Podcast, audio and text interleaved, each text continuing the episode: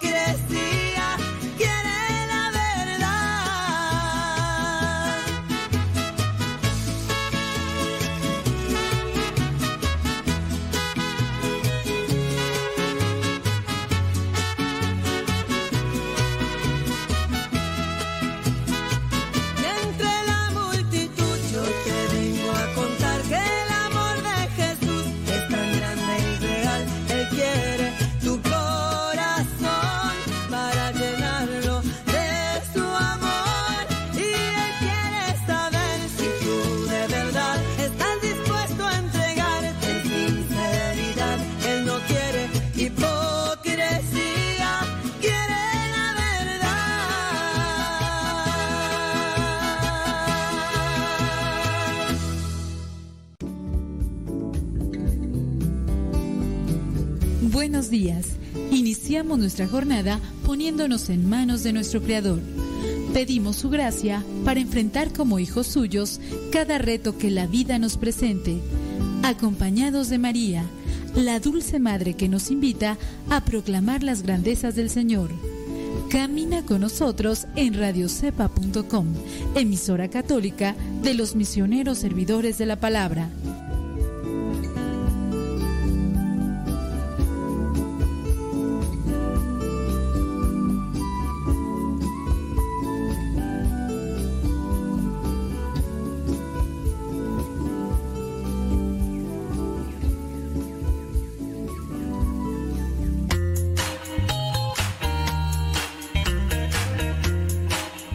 Recuerda que nuestros programas quedan grabados en el canal de YouTube.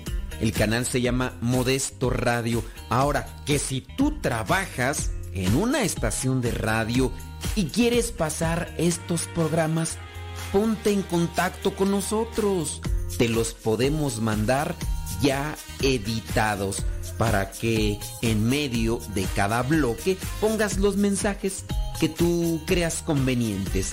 Si trabajas en una estación de radio, ponte en contacto con nosotros y te mandamos los programas que nosotros realizamos. Y si tú quieres escuchar programas pasados, entra al canal Modesto Radio. Modesto Radio en YouTube y ahí podrás escuchar los programas pasados.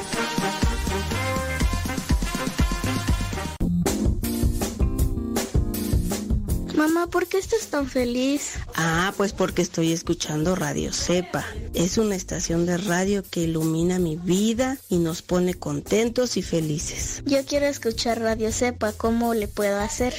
Ah, pues mira, ahí en tu celular le pones en la Play Store, descargas esa aplicación de Radio Cepa, ahí lo vas a escuchar.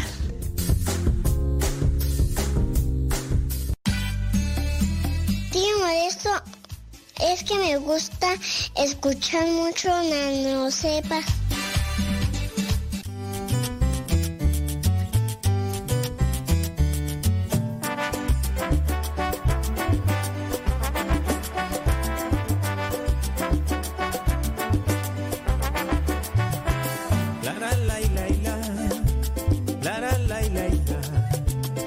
la la la la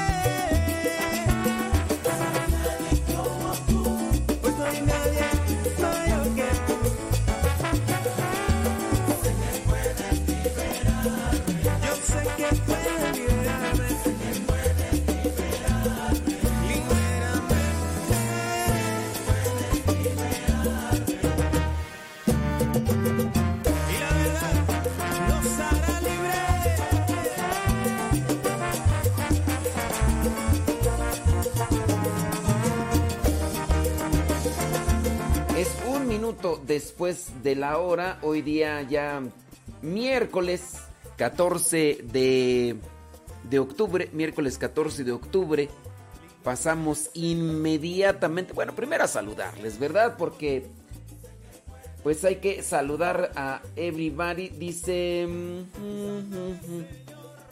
Hay que saludar a toda la gente que, que se conecta y que a lo mejor puede ser que esté allí descansando o esté trabajando. Díganos qué, qué se encuentra haciendo. Oiga, pues también, digo, si, se puede saber. Creo que hemos entrado en una situación de confianza en la cual podemos así hablar de tú a tú. Y el día de ayer, eh, pues hay algunas personas, ¿verdad? Pues así con esa libertad que, que- que se puede tener, con esa confianza que se puede tener. eh, De los comentarios que por lo que dijimos el día de ayer, dice, por eso pierdo la fe. Ande pues. Y dije, ¿ahora, ¿y ahora por qué pierde la fe tú? Pues por los comentarios que hice, que, que por eso pierde la fe. Yo no sé la verdad en qué momento hice perder la fe a una persona, pero pues si fue por aquellas cuestiones que, que dije de lo que vendría a ser las supersticiones que en muchas de las ocasiones se tiene dentro de la iglesia católica. Y acuérdense que hablar de iglesia católica no me estoy refiriendo a, los obispos o a los sacerdotes. Hablar de la iglesia católica me refiero a todos los bautizados. A todos los bautizados. Tú estás bautizado, yo estoy bautizado. Bueno, pues yo entonces, yo soy de la iglesia católica, tú también eres de la iglesia católica. Y ya la construcción material es otra cosa. Yo voy a un templo, yo voy a una capilla, yo voy a una parroquia, de- dependiendo la función que tenga, bueno, pues ahí ya. Pero sí, hablando de, la iglesia, pues somos todos los bautizados, todos los que estamos ya comprometidos en seguir a Cristo con el, bautismo. Y así estas personas pues nos dicen que, que, dice que por eso pierden la fe. Nosotros quisimos hablar desde una realidad. Digo, pues para qué andar eh, queriendo encubrir las cosas, ¿no? Muchas de las veces nosotros ahí andamos buscando la manera de, de acomodar para que no se enojen, que, que, no se molesten, que no... El enojarse depende de cada una de las personas. Yo puedo decir aquí algo y alguien se va a enojar. Yo no lo hago con la intención de que te enojes. Yo en ocasiones me enojo también. Pero también igual las cosas yo las presento desde una realidad que ahora hay personas que no les gusta esa forma de expresarme o esa forma de decir las cosas o a lo mejor no quieren que diga eso a lo mejor nomás quieren que me esté aquí dando golpes de pecho. Y ay señor perdónanos y, pues sí yo no mm, además del programa yo no lo enfoco en ese sentido. Hay programas especiales que se dedican a la oración a la petición y además ah bueno pero este programa no. A lo mejor esas personas están acostumbradas a ese tipo de, programas de radio y aquí nosotros, ¿verdad? En ese sentido no. Bueno, como quiera, pues yo agradezco igual sus comentarios. Eso también a mí me hace mirar por qué lado más que la iguana y, saber qué tipo de audiencia tengo. Son personas que a lo mejor entran, no nos conocen. Y aquí con Guadalupe Radio nosotros tenemos que, desde el año mil, 2000, ¿qué? 2015 desde el 2015, es que estoy contando que ya no sé ni en qué día vivo. Eh, desde el 2015, oye, pues ya muchos de los que nos vienen siguiendo desde incluso antes. Porque no, no es cierto, no es cierto. No estamos desde, desde el 2015. Estamos como desde el 2000 13, 14, algo así. No tengo la fecha bien clara, pero entramos con programas grabados uh, mucho antes del 2015. Con el programa en la mañana entramos en el 2015, 15 de julio de 2015. Yo recuerdo muy bien la fecha porque hasta la puse ahí, dije, acabo de entrar en la mañana temprano, de lunes a viernes, desde el 15 de julio del 2015, lo tengo bien claro. Pero, eh, hablando de los programas, entramos como desde el 2013. Como desde el 2013 porque de hecho creo que todavía cuando ya entré en el 2015, yo ya había estado allí en un congreso. Y ya, o sea, ya para que me hayan invitado a un congreso así nada más así, porque sí, pues no, ¿verdad? Entonces ya tenía como desde el 2013, 2014. Entonces ahora que una persona venga y que, que diga que le hago perder la fe por las cosas como digo, pues son personas que de repente entran y pues ni modo, ¿verdad? Pero pues gracias a los que tienen esa también libertad y disposición para hacernos sus comentarios así como, como va. Uno ya sabe, a lo mejor muy, muy posiblemente esta persona ayer escuchó el programa por primera vez y no le gustó y ya hoy no nos está escuchando. Pero gracias a ustedes los que están ahí al pie del cañón y, y también si se atreven a mandar sus comentarios aunque no me gusten, pues como quiera, digo, si es una ofensa, pues yo te deseo eh, ciento por uno en esta vida y lo demás. Pero si es un comentario que traiga una algo constructivo, una crítica constructiva de las, como se llaman, críticas asertivas. Vientos huracanados, échele yo aquí. Yo aquí me acomodo. Ya, si, si, hay, si hay fundamento para la crítica sobre el programa, qué bueno. Si no hay un fundamento y nada más es morder por morder, digo, más no. Vientos huracanados, este.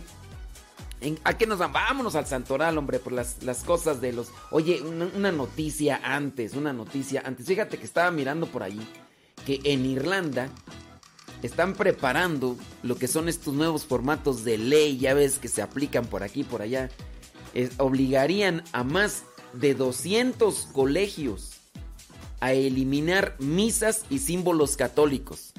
Tú dirás, es que esos, esas misas se hacen en, en escuelas públicas. Mm, pues sí son públicas porque participa el público, ¿no? Pero en el caso, colegios que, que son dirigidos regularmente por religiosos. Y yo a lo mejor tú conoces, yo, yo creo que tú a lo mejor conoces este tipo de colegios religiosos donde pues van dirigiendo las religiosas o los religiosos y también a lo mejor dan clases. En algunos casos ya porque también hay eh, un bajón en las vocaciones, a lo mejor ya no dan eh, los religiosos clases, pero muchos de ellos, pues tú muy bien sabes que regularmente inician con una misa en la mañana, y ya después con las misas de manera ordinaria. Pero allá, allá en Irlanda, oye, estamos hablando que Irlanda, un país muy pequeño allá en Europa, pero era semillero tiempos, ¿no? Era semillero de misioneros, uf, misioneros a, diestra y siniestra. Y, me llamaron la atención esta noticia. Dice, más de 200 centros de educación secundaria pública se harían obligados a eliminar gradualmente los históricos símbolos católicos y las celebraciones eucarísticas de sus instalaciones. un documento que se está presentando dice este documento llamado por el diario irlandés como marco para el reconocimiento de creencias e identidades religiosas de todos los estudiantes de las escuelas se describen los pasos de los colegios, incluidos los católicos. Deben seguir los lineamientos con el espíritu multidenominacional. Y pues bajo esos parámetros van a decir, ¿saben qué? Símbolos cristianos, quítenlos. Misas, quítenlas. Y pues así pasa con este asunto. Oiga, eso usted dirá, ah, está en Irlanda. Eso en Irlanda. Lo mismo se decía cuando comenzó el aborto en ciertos lugares. Ah, eso allá. Y ahorita, oiga, esto de la eutanasia. E, eso allá. Se dice, por ejemplo, de estas situaciones allá en, Francia, que es, muy, muy liberal, muy. Y, y, empiezan ahí con. en otros países, con lo que vendría a ser la sofilia y eso allá.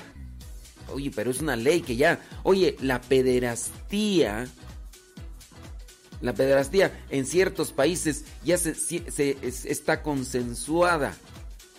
Ah, eso en, el, en aquel país. Y mira, así como el aborto ha llegado incluso hasta los países de mayor participación o mayor creencia supuestamente católica, como por ejemplo México, donde se dice que un 83-85% de los mexicanos son católicos, y ya llegó el aborto. Y ya en algunos lugares ya, y así otras cosas más que, que, que vienen a afectar y todo lo demás. Ahora, así por ese lado, nosotros también debemos de tener presente que si por allá se andan haciendo estas cosas, ¿Cómo va el refrán? Cuando veas las va cuando veas a tu vecino rasurar, pon las tus barbas a remojar o cómo va. Mi desorden y mi inseguridad son cosas que no puedo controlar. Mi flojera que me desespera no la soporto más, pues cansado estoy de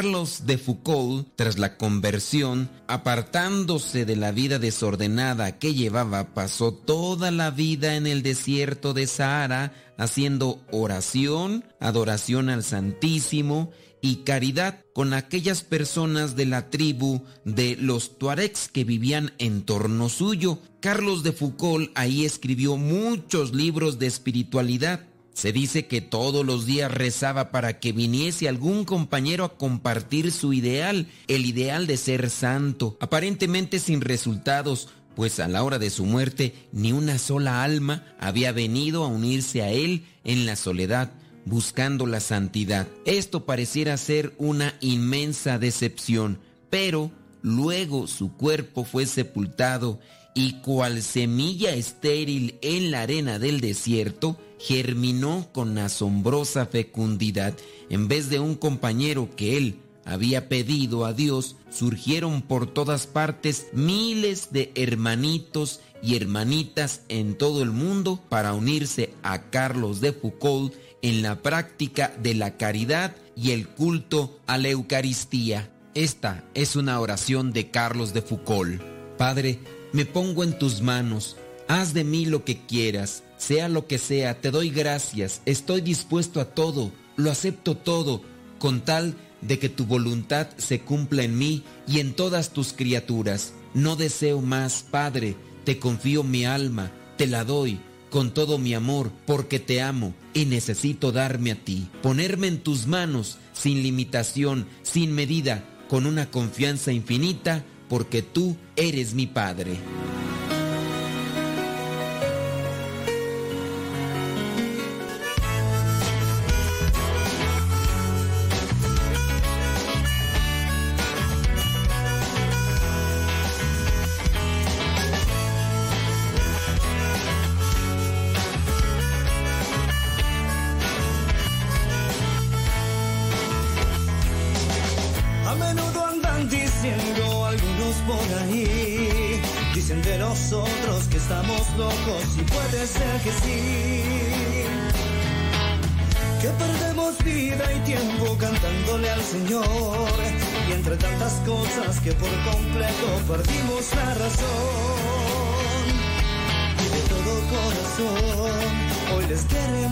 Que estamos chiflados, bien desquiciados, felices de vivir. Locos por Jesús, realmente incurables, totalmente enamorados, suyo es nuestro corazón. Y si piensan que con él perdemos tiempo, ya será el mismo tiempo en que nos dé la razón. Jesús, realmente de remate, por confiar tanto en nosotros, él un poco loco está. Estos locos por Jesús te gritan vente a que tú experimentes la locura de la cruz. Ya son 15 minutos después de la hora y déjame ver, eh, déjame saludar a la, a la gente porque yo, yo no sé, yo soy de los que estoy luego a veces mirando ahí los programas y entonces este me doy cuenta que algunos no saludan. Yo sí quiero saludar a la gente, nomás que sean concretos porque luego me ponen ahí.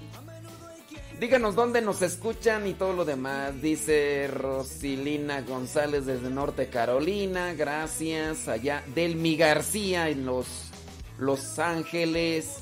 ¿Quién más tú? Eh, Ernestina Caralampio dice: No se preocupe. Es hora que hagamos nuestra verdadera conversación y dejar las cosas que no agradan a Dios. ¿Será conversión o conversación tú? Bueno, pues ahí está. Este, tan, tarán, ta, ta, ta, ta, tan, ta, tan. Saludos, dice, desde Fullerton, California. Em, saludos de Monterrey, Nuevo León, dice Marta Moreno, gracias, muchas gracias. Imelda Faguaga, allá en Los Ángeles, California, gracias. Rosalía González en Long Beach, California, gracias. Ándele. Déjame ver, Olivia Flores, allá en New York, saludos, gracias. Dice acá una persona, dice, son como los fariseos, quieren solo su conveniencia. Y no sé si se han fijado en los evangelios de estos días, ese es el tema constante de Jesús con, con los fariseos, ese terrible choque, así, sa, cada rato. ¿Cuál, ¿De qué tema es hoy el evangelio? Tú que no me acuerdo. O sea, sí, sí lo, sí lo leí ayer, sí lo reflexionéis, de hecho se los compartí ahí por, mm, por el Twitter y por el Facebook y por el Spotify, por ahí pueden buscarlo ahí por Modesto Lule es Facebook y en Twitter. ¿De qué hablo? Tú ya no me acuerdo de qué. Ah, sí, que les dice este que limpian el vaso por dentro y por fuera y que ah sí, que son dice, ustedes imponen leyes a los maestros de la ah, porque les está diciendo Jesús a los fariseos que son unos sepulcros son unos sepulcros que nada más les gusta andar ahí eh, haciendo las cosas para que los demás los traten así como si fueran lo mero mero chipocludo del mundo mundial y, y todo lo demás. Y ya después sale un maestro de la ley que dice, oye Jesús, cuando estás diciendo esas cosas también nos ofenden. Ay, también para ustedes tengo, pues cómo no, y, y sácatelas tú, que también le dice a los maestros de la ley, ustedes también para qué se hacen de la vista gorda, de por sí ya están. Y, ya, y, también les tira, ustedes ponen leyes que ustedes ni siquiera, ni siquiera las tocan con la punta de un dedo. Ah, pero eso sí, buenos para mirar a los demás. Pues sí, somos a veces también fariseos. La, palabra fariseo en, su tiempo, en el tiempo de Jesús, era de las personas que se dedicaban al estudio, a la, a la profundización de, las, de, las, de la ley. Los maestros de la ley, pues eran eso, eran maestros de la ley, eran conocedores de la ley, de la Torá, del Pentateuco, que era lo que regía al pueblo judío, de los preceptos. Hablando de los ancianos, los maestros de la ley, los fariseos, eran aquellos que estaban dentro de lo que era ya la religión como tal, de las sinagogas y todo. Pero, eh, pues sí, había una desviación ya, se habían enfocado más en querer solamente ajusticiar a los demás y ellos mismos no. Y ya entonces ahí ya eh, Jesús les dice, sí, ustedes muy bien, se paran para Dios esto, se paran para Dios aquello, eso está bien, pero se les olvida lo principal, la justicia y el amor la justicia y el amor. Y en eso también vamos a ser juzgados. Y yo hacía una reflexión sobre esas cuestiones de cómo Jesús les dice a estos fariseos de que, que no se les olvide la justicia y el amor en todas las cosas que tenemos que realizar todos los días. Y ahí está donde tenemos que también enfocarnos nosotros. ¿Cómo estoy haciendo mi trabajo? Tú, en tu trabajo, ¿cómo lo estás haciendo? Sí, a lo mejor estás haciéndolo tu trabajo, pero ¿cómo lo estás, lo estás haciendo con justicia? ¿Lo estás haciendo con amor? ¿De qué manera tratas a los demás? de qué manera te comportas con los demás. Sí, realizas muy bien tu trabajo, muy bien, tú realizas tu trabajo porque porque te pagan, muy bien. En la iglesia, Tú vas al, templo, a la capilla, a la parroquia, estás en el grupo y realizas aquellas cosas muy bien, las realizas, pero las realizas con amor. A lo mejor es muy bien cumplidor y a lo mejor es de las personas que se dedican a observar lo que otros no hacen y a lo mejor hasta los criticas porque tú eres el que limpias las bancas, tú eres el que realiza esto, realiza aquello, muy bien, pero tienes amor, eres justo, tienes justicia. Y no solamente en las cuestiones de iglesia, también qué tal en, en el hogar. Sí, muy bien, allá en, el grupo parroquial, en el coro, en, aquellas cuestiones de liturgia y todo. Y en tu familia, ¿cómo, ¿cómo tratas a tu esposa? ¿Cómo tratas a tus hijos? ¿Con amor o con desprecio? Por ahí de repente uno le toca mirar cierto tipo de cosas que yo pienso que también las miran de allá para acá, yo de aquí para allá. Me tocó mirar, por ejemplo, a, un, a un, predicador por ahí. Y, y, pues sí, cuando se dedicaba a predicar era con fuego, sacudía todo yo digo, no, pues sí, este cuate así me, zarandeaba y todo, y que me dejó cuestionando. Entonces eran varios días los que estábamos en lo de la predicación y llegó la familia, llegó la esposa, llegó los hijos. Y como nos habíamos quedado en una casa que tenía varios cuartos, obviamente, pues a mí me tocó ya ver una realidad. Entonces me tocó escuchar en la noche cómo le estaba hablando a la esposa, con qué gritos. Dije, a ver, espérame tantito, aquí como que no concuerda algo. Dije, bueno, pero estaban en el mismo cuarto los chamacos.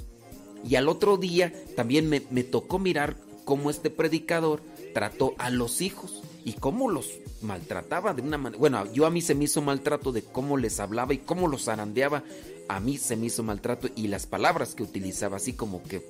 Y ni siquiera, bueno, no sé si pero eh, no se dio cuenta o no, o no, no sé si no me tomó en cuenta que, estábamos ahí cerca y que se podía escuchar, porque tú ya sabes que allá en Estados Unidos las paredes, pues las paredes hablan porque están muy delgaditas y se escucha. Entonces yo digo, como que a veces hablamos mucho nosotros de justicia, pero en el trato con los más cercanos se nos olvida o tenemos tanta, pero tanta, tanta confianza que de repente mm, hacemos ese tipo de actos que llegan a realmente ofender y lastimar a los demás. Y será por eso que en ocasiones los hijos de los predicadores, en ocasiones no, no, se quieren acercar? ¿O será que aquellos hijos de los que están comprometidos en el grupo parroquial o en el coro o en lo que cualquier grupo lo que sea, será que por eso es a veces esos hijos de aquellos que están ahí al frente no no no están tan acercados? Porque encuentran una separación, un distanciamiento. Y sí, o sea, muy bien, ustedes se separan la menta y la no me acuerdo qué otra cosa, para Dios muy bien. Y dice Jesús en el Evangelio, sí, no dejen de hacer aquello, pero también la justicia y el amor. Y ahí es donde donde, como dice, eh, donde la puerca torció el rabo, como dicen allá en mi rancho tú. Pues así pasa, así es con las enchiladas y los chilaquiles. Bueno, déjame ver por acá rápidamente quién se asoma desde Guatemala. Gelder Pérez, saludos. Dice, hay tantas cosas que desconocemos, saludos. Dice, gracias por los programas. Bueno, eso, son personas que ahí nos están escuchando, ¿verdad? Y que, y que, que dan su opinión y yo se los agradezco por ese lado porque pues también, o sea, igual, el, por ejemplo, los comentarios de, del día de ayer de, ah, ya, por eso uno pierde la fe por las cosas que dije ayer. Pues uno también ya, incluso hasta le serviría para tener más tacto y a estas personas que están desconectadas de la fe y que no distinguen lo que es una devoción y que la mezclan con la superstición, pues ya además. Dice, saludos desde California, Blanca Gutiérrez, gracias. María Robledo. Eh, dice, saludos que a su esposo que está escuchando, que hable de la confesión, cómo confesarse. Pues con mucho amor, con mucho amor hay que confesarse. Y con mucha humildad. Sí, así hay que confesarse, con mucha humildad. Y otra cosa, cortito. No cuenten, no cuenten historias para la confesión, por favor. Llegan aquí luego regularmente las señoras, porque son las mujeres las que más hablan psicológicamente, se dice hablan las mujeres que 8 mil palabras al día y los hombres nada más 3 mil. Y entonces, sí, no cuenten por favor historias cuando se van a confesar. Sí, porque ya de repente por ahí empieza la señora a contar de que se levantó y regularmente son señoras. No me he encontrado yo señores hablantines. Ay, pero señoras. ¡Ay! Dios mío santo, así borbollones. Señores, no cuenten, no cuenten las historias de, sus confesiones. Ya digan, al pan pan y al vino vino, padre, me arrepiento de esto, fui esto, el esto, el otro, aquello, y ya ves. En muchos pueblos dejaron sus huellas, se gastaron y se mojaron, pisaron espinas y piedras, jamás se pararon bajo el sol y la lluvia. En reuniones de categoría obispos y sacerdotes, sin complejos han estado presentes y no se preocupan por lo que dice la gente. Son los guaraches del padre Amatuli estoy recordando. Guaraches que simbolizan las huellas de Jesús. Del padre Amatuli que estoy recordando. Guaraches que simbolizan las huellas de Jesús.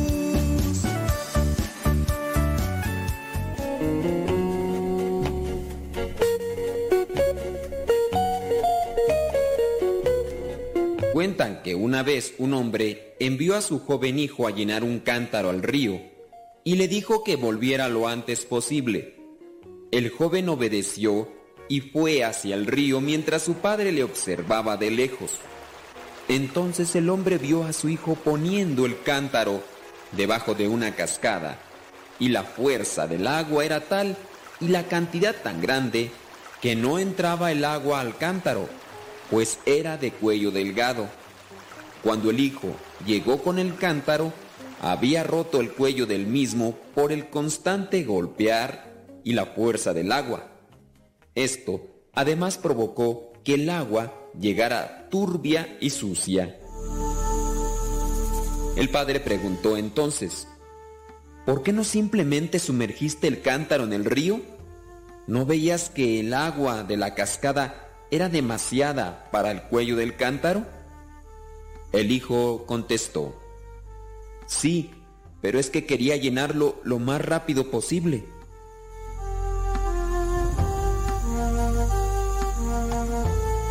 Muchas veces en nuestras vidas tratamos de llenarnos a nuestro tiempo en un mundo acelerado y convulsionado.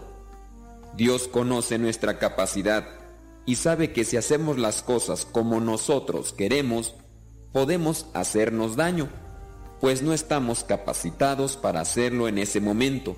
Por eso logramos las cosas a medias y el agua que conseguimos no es pura ni cristalina, sino turbia. Queremos tener todo ya y en el proceso muchas veces nos lastimamos por no dejar que Dios nos sumerja poco a poco en la corriente calmada del río. ¿Sabes? Dios conoce tu capacidad. No quieras hacer las cosas en tu momento, pues Dios desea llenar tu cántaro hasta el tope, pero en su momento y según tu capacidad y preparación.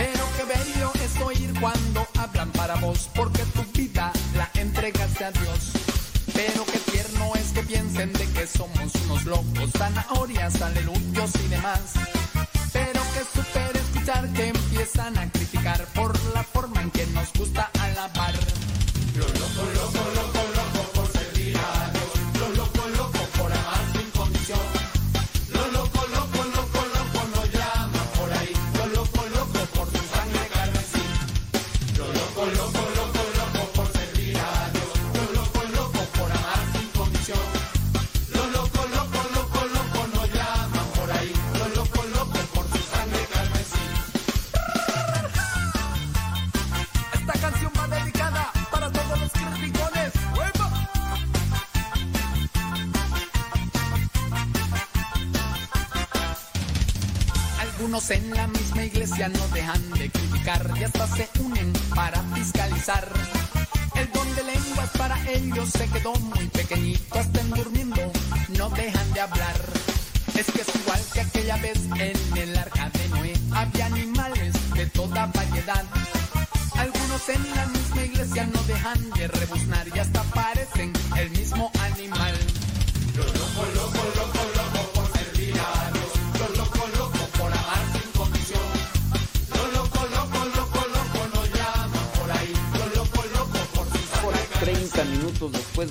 muchísimas gracias.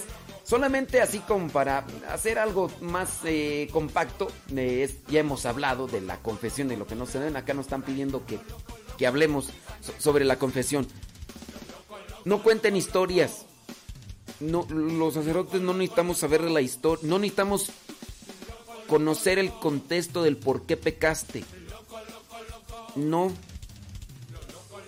Ya, ya desde la persona que llega ahí como para, no sé, piensan que nosotros... Digo, no, a lo mejor te pueden tener la experiencia con alguno, pero no es correcto que sea uno así. Que, que- que se comience a juzgar el por, pero ¿por qué lo hiciste? Que lo otro. Ya, palo dado, ni Dios lo quita, dice el refrán. Entonces no, no vengan con historias. Fíjese, padre, que pues yo la verdad, este, pues yo no quería. Yo no quería y este, y pues este, la situación así y lo demás y, y todo, no. Entonces, no cuenten historias. A veces la gente no se da cuenta, pero también dañan al sacerdote. Cuando ustedes comienzan a contar la historia y el detalle del pecado, acuérdense que ustedes están contando la historia y ciertamente quien la escucha puede imaginarse cómo va sucediendo la situación. Entonces, cuando ustedes, si están contando algo, pueden también perjudicar la, la mente del sacerdote. Y en eso ustedes no se cuentan, pero ustedes en su afán de quererse justificar, ya. No tienen por qué contar la historia. ni- Otra, no cuenten sentimientos. No cuenten sentimientos. Padre, es que me siento muy mal. Fíjese que yo antes no estaba así, padre.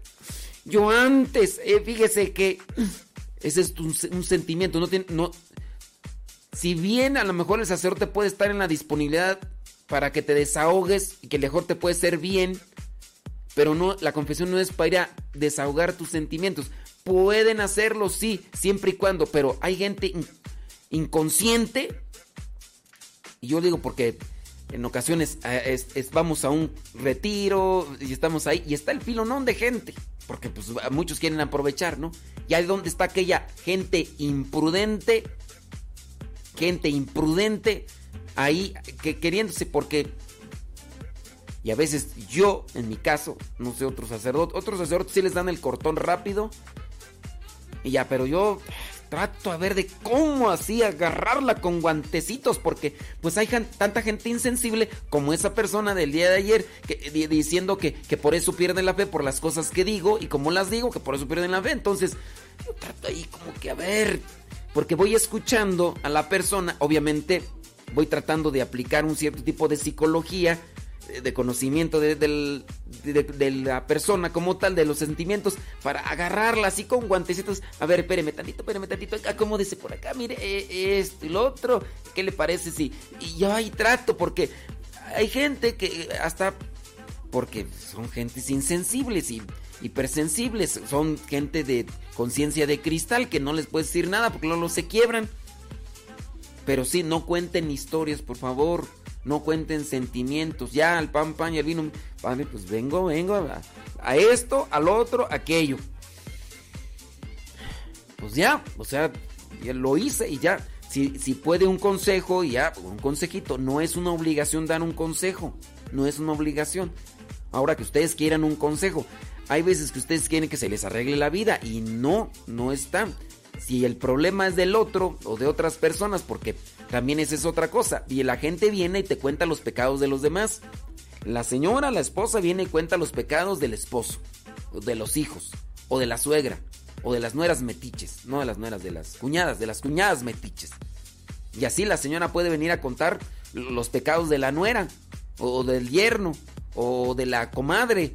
Y, y, al final ya la, señora queda limpia. O sea, más vino para eh, querer ensuciar bueno, no ensuciar, sino para querer hablar de los demás, porque hasta eso, entonces, decirle, y usted señora, no, pues yo no tengo ningún pecado, no, como no tiene el pecado de chismosa, viene usted aquí nada más a chismear aquí lo de lo de las demás. Y usted no, usted la muy ya, usted es qué, la secretaria de la Santísima Trinidad o qué, o qué es prima de la Inmaculada Concepción o qué.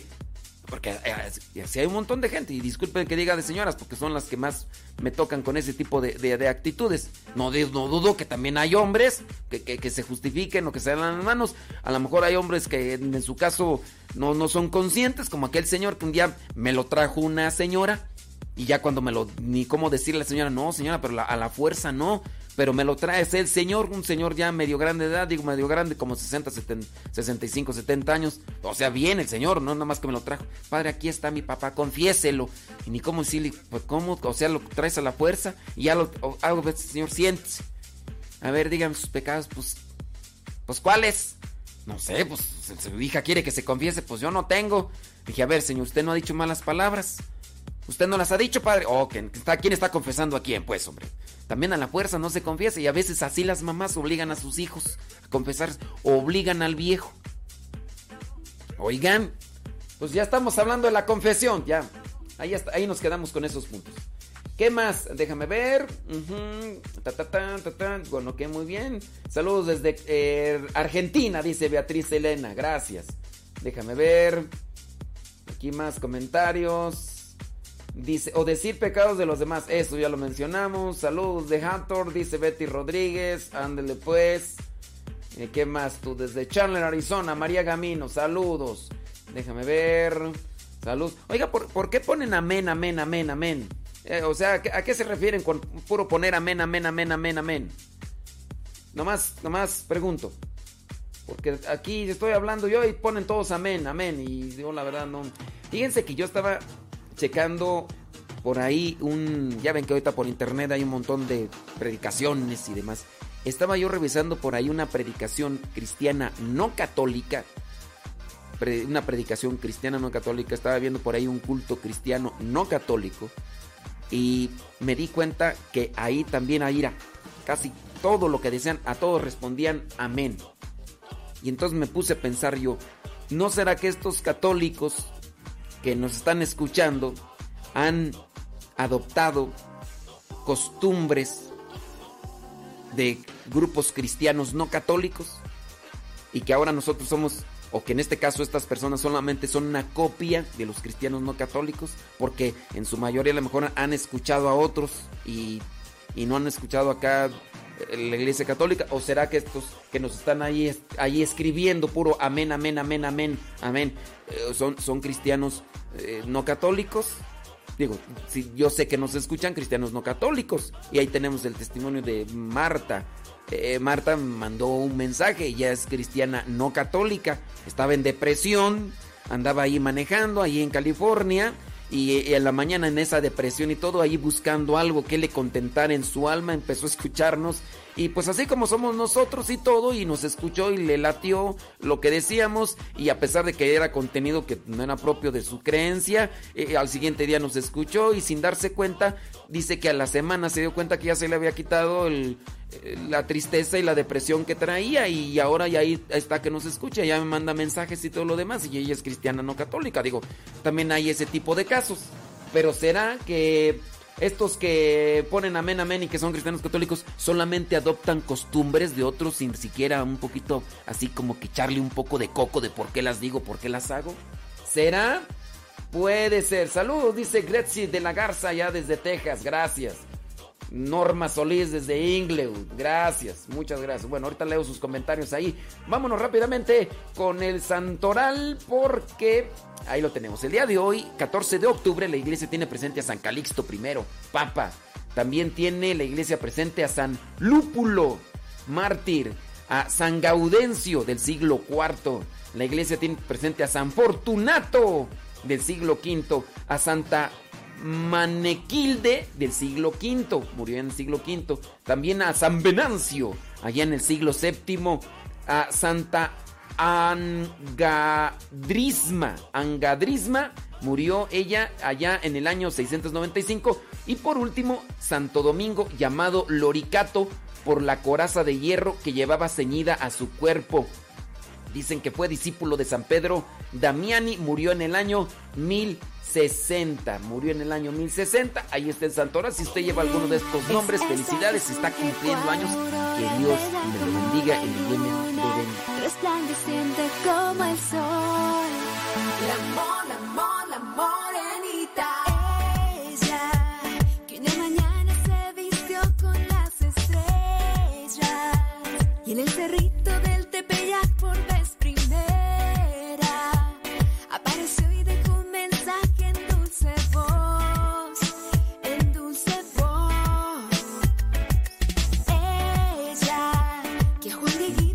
a Navarro que se asomó por acá. ¡Qué milagro! escogió como embajador de la noticia. Descubre al verdadero sol de justicia. ¿Con quién se confiesa el Papa? ¿Sabías que el derecho de la Iglesia reconoce a todos los fieles el derecho fundamental a confesarse con el confesor legítimamente aprobado que prefiera? No hay norma especial entonces para el Papa, que es titular. Obviamente, de este derecho, como fiel de la Iglesia que es, el Papa puede acudir a cualquier sacerdote que tenga las facultades para confesar. Así que, ¿quién confiesa al Papa? Pues el sacerdote que el Papa elija. En cierto momento el Papa Francisco invitó a los fieles a confesarse asiduamente. Él señaló que se confiesa cada 15 días.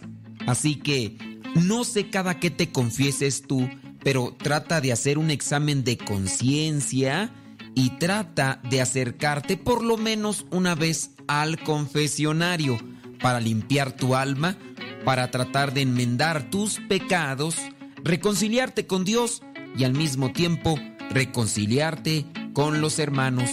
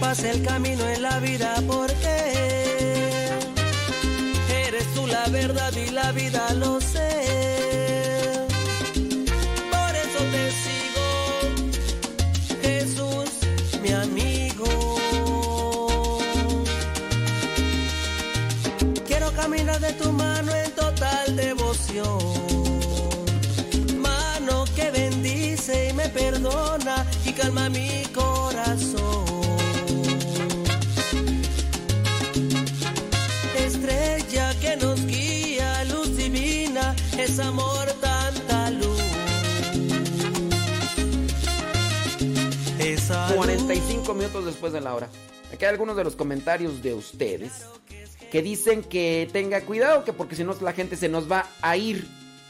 Miren, yo lo que veo que muchos cristianos católicos no están, no tienen identidad. No tienen identidad, entonces por eso a veces uno dice amén, amén, amén, amén y otras cosas más que a veces son copias de otros grupos de cristianos no católicos. Y creo que uno tiene que también tener identidad.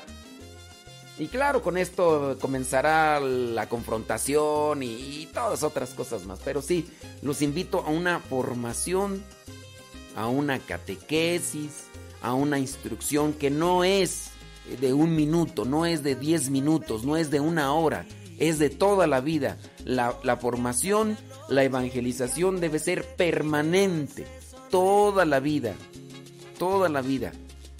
Porque algunas personas todo lo quieren así rápido, express, así en unos cuantos segundos, minutos y... Oiga, pues las cosas no, no podrían darse de esa manera. Así que ojalá y, y lo tengan. Oiga, con el tema que quiero compartir el día de hoy para andar al 100. Mira, déjame ver. Consejos para estar al 100 todos los días ante las situaciones que nos acorralan en cada momento. La salud lo es todo, la salud engloba todo, tanto tener una buena condición física, pero sobre todo mental. Eh, ahorita ya la Organización Mundial de la Salud en estos días acaba de sacar un comunicado donde dicen que eso del confinamiento ante esta situación de pandemia no es lo correcto. Oiga usted, era algo de que ya se anunciaba. A ver, está el virus. ¿Quieres que todos estén encerrados, que no salgan? Ni siquiera en, en situaciones, o sea, que se podía salir. No, no salga. Oiga, pero aquí no hay gente, aquí está el, el- el parque, el, el patio, sí, ese patio de la casa. No, no salga, tiene que encerrarse en su cuarto. Pero ¿por qué esas cosas? Oye, allá en, los ranchos, los, la, la gente que no entendía bien, o sea, queriendo obligar a un señor que trabaja en el campo, en, en su tierrita, no, tiene que estar encerrado, pero ¿por qué encerrado? Aquí no hay gente, es mi tierra, no, aquí no, no, no viene la gente, no, no, no es que salgan a, caminar y que, que digan aquí, es el cerro, es el cerro. Sí, no, pero tiene que estar encerrado, pero ¿por qué? Porque así lo dice la Organización Mundial. Y así lo han establecido y las leyes. así estuvieron haciéndolo en muchos lugares, tanto así que por ejemplo en la India y allá mismo en África les daban del golpes a las personas que encontraban por ahí, apenas salían al pato y luego, luego los corrían, o sea, falta de racionamiento y criterio. No, ya la Organización Mundial de la Salud ya viene a decir que el confinamiento no es nada agradable. ¿Por qué? Porque aparte de lo que vendría a ser el virus que nos está acorralando y nos está acosando, y al cual ya muchos pienso yo que no le están dando tanta importancia, pero de que pega, pega. Y ahorita ya hay otro problema. Aparte de ese virus que está causando estragos, está lo que vendría a ser la salud mental. La salud mental, lo que vendrían a ser la violencia intrafamiliar, como ya la gente está ahí confinada, está encerrada, ahora sí se están conociendo y están viendo los defectos. ¿Quién sabe? Yo pienso que las virtudes no, no, no las ven, más bien, no las ven. O sea, sí están ahí, pero no las vemos. Y entonces se comienza un problema de salud mental. Y así hay un montón de cosas. Problemas de salud mental que pueden llevar a situaciones fatales, de verdad, fatales.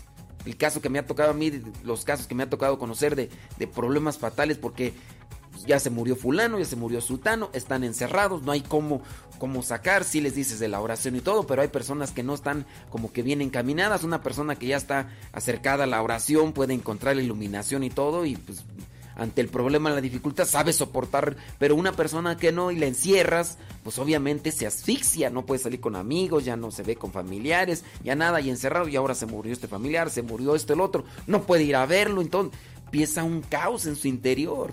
Y si esta persona no está eh, encaminada en las cuestiones espirituales, obviamente esto le, le va a dar una depresión y puede caer en situaciones fatales, como en el caso, los casos que hemos mencionado en los días pasados. ¿Qué hacer? Pues bueno, ahora hay que también cuidar la salud mental. De ahí por qué los científicos, incluso aquellos que se han dedicado a, ana- analizar neurológicamente la cabeza, donde ponen todos esos tipos de aparatitos y ver cómo funciona el cerebro, donde dicen que la religión sí sirve y ayuda. Enfocándose, por ejemplo, dentro de lo que son estas cinco religiones, que son como la cla- clasificación mundial, porque hay más religiones, pero las que vienen a ser más, más numerosas, las cinco religiones, usted sabe cuáles son las cinco religiones, entre ellas está el cristianismo. El cristianismo engloba cristianos católicos, cristianos no católicos, ya sean eh, pentecostales, eh, ya sean presbiterianos, ya sean anglicanos, ya sean episcopalianos. Y esto se los digo para que ustedes tengan también conocimiento de repente que dicen, padre, mi mamá se cambió de religión. Digo, ¿cómo se cambió de religión? ¿Qué se hizo? Se hizo judía se hizo budista o se hizo del islam o qué no eh, se hizo eh, cristiana bautista. Digo no es otra religión es la misma religión cristianos nada más que dejó de ser católico y se hizo eh, bautista. Sí pero por eso le digo que se hizo de otra religión que no es religión que entiende que la religión es una bueno. Entonces, hablando de estos estudios que se hacen los neurólogos en referencia a lo que vendría a ser el cristianismo, dicen que sí ayuda, que de hecho las personas que practican y viven su religión viven más y tienen más paz en su corazón, las que viven. Porque también hay gente que puede estar dentro de las cuestiones de grupos de iglesias y viven todas estresadas, neuróticas, y viven incluso con un aire acá de grandeza, como los fariseos. Lo que señala, por ejemplo, el Evangelio el día de hoy.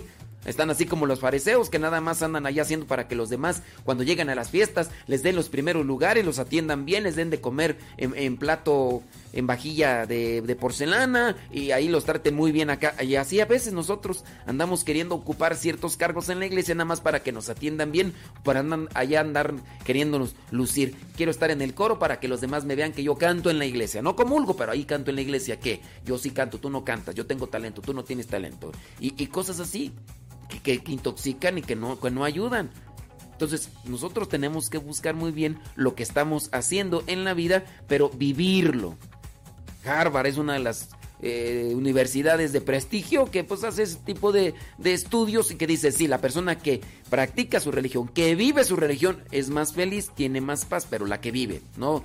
no hay que también distinguir. Está todo el tiempo ahí metido en la iglesia, pues sí, quién sabe qué andará haciendo, no sé, a lo mejor anda ahí con el sacristán, ahí quién sabe con quién andará, o, o anda ahí nada más para calmar su conciencia, nada más ahí para o anda queriendo evitar compromisos que tiene familiares, no, asume sus deberes, no asume sus compromisos. Y, por eso es que tiene esas actitudes. Porque sí, a, veces estamos en- dentro de la iglesia y somos muy hipócritas. Somos muy altaneros, pero no quiere decir que la persona que está en la iglesia o que está en grupos de la iglesia es así, es más bien la persona. Es como por ejemplo la botella. Yo agarro un- una botella, la meto a un estanque de agua, pero la tapo, así puede estar todo el tiempo metida ahí en el, en el agua esa botella y no se llena, porque porque está cerrada y así hay personas que también están cerradas del coco y Dios no puede trabajar donde hay un corazón cerrado. Dios no trabaja donde hay un corazón cerrado. ¿Qué es lo que hace que nuestro corazón se cierre? La soberbia, el orgullo, el, ego, el egoísmo. Cuando somos muy egoístas, eso hace que el corazón esté siempre cerrado, porque nada más estoy ensimismado en mí mismo y no miro las necesidades de los demás. Y por eso, pues, pero ojalá y que nosotros conozcamos un poquito más de la fe, nos evangelicemos y que no nos dediquemos a andar copiando y que solamente ser una copia. Hay que tener identidad. Yo soy cristiano católico, conozco mi doctrina, conozco mi fe, busco la manera de algo que me ayude, no nada más andar repitiendo frases o andar copiando actitudes de los demás. No, yo voy a tener una identidad propia, cristiano católico, cristiano de apellido católico. Bueno, ya se me está terminando el tiempo y no he dicho. Consejos para estar al 100 todos los días. Solo existe una prioridad y eres tú. Muchas personas sacrifican sus propias necesidades con tal de satisfacer las necesidades de los demás. Analicemos. Tú eres de esas personas que andan ahí queriendo contentar a todos, pero al mismo tiempo te descuidas tú. Yo es algo, mira, que tengo muy claro. Por ejemplo, cuando estamos aquí, yo en, mi, en la cuestión de mi vida consagrada, de repente yo estoy haciendo oración. Yo puedo estar haciendo oración. Llega una persona y me puede decir, eh, ¿me puedes atender? Eh, vamos a hacer algo. Te esperas a que termine mi tiempo de oración. Uy, y ahí se ve que no tiene generosidad, que no tiene disponibilidad, que no tiene sacrificio. No, déjame llenarme de Dios para después compartírtelo.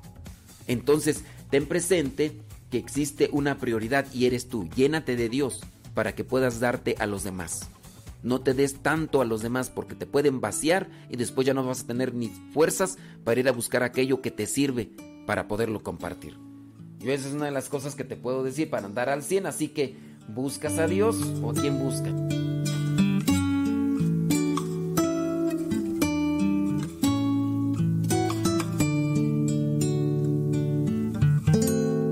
Abrázame, Señor. Ven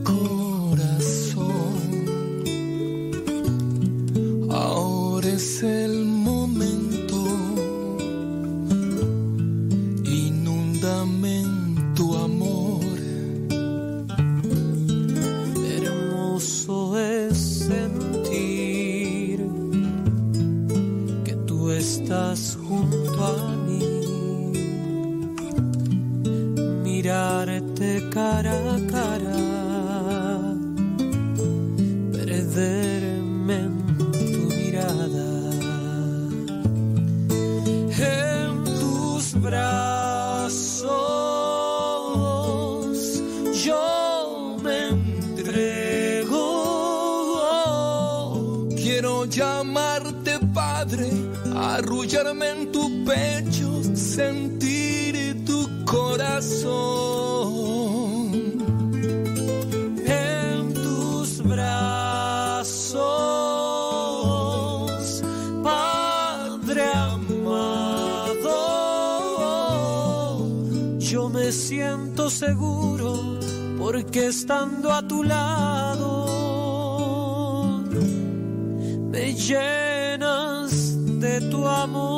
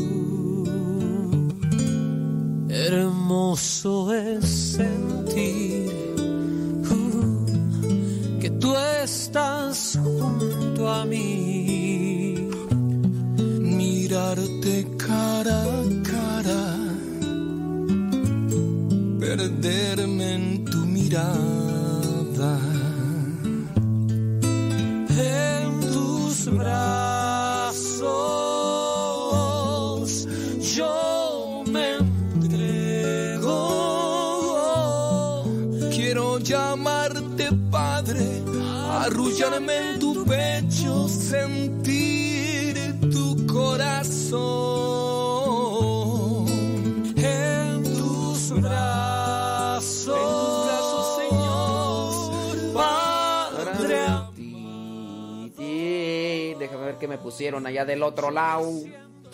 Déjame ver. Dice, padre, se van a engorilar. Pues si se engorilan, ni modo. Dice. Ta, ta, ta, ta, ta, ta, ta. Oh, muy bien, vale, pues. Ta, ta, ta, ta, ta, ta, ta. Dice. Eso es, ta, ta, ta, ta, ta. Dice, saludos. Dice. Ta, ta, ta, ta, ta.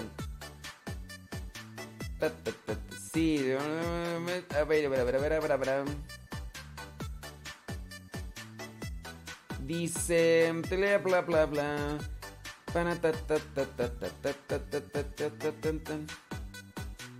Con respeto, padre. Por favor, instruya al pueblo y no juzgue. Uy, ahora resulta. ¿Qué es juzgar tú?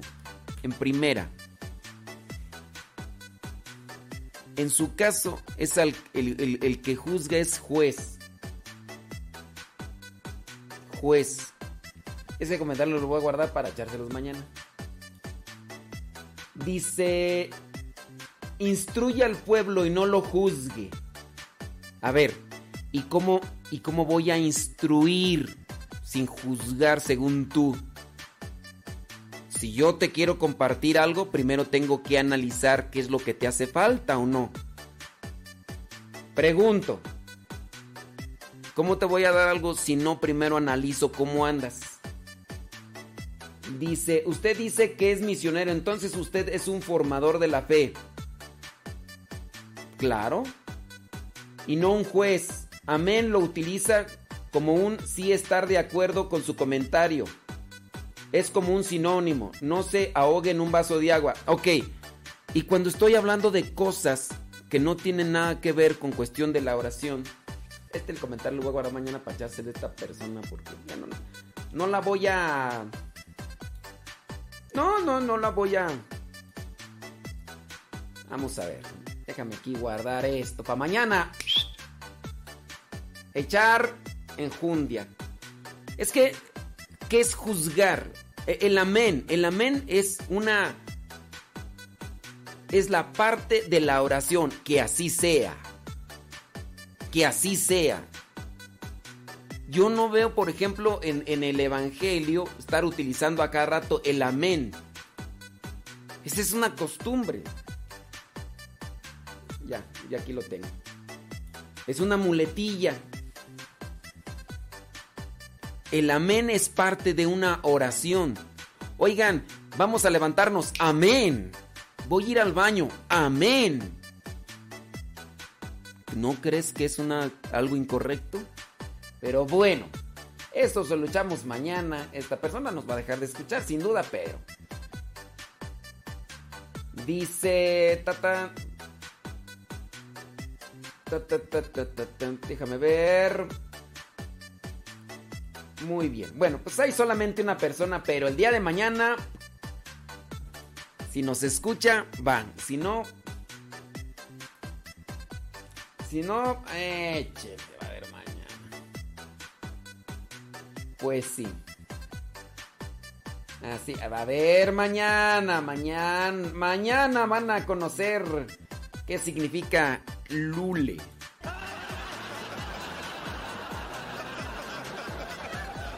Sí, la cuestión, fíjense, es cuando nosotros nos arropamos con cierto tipo de términos que en realidad no conocemos.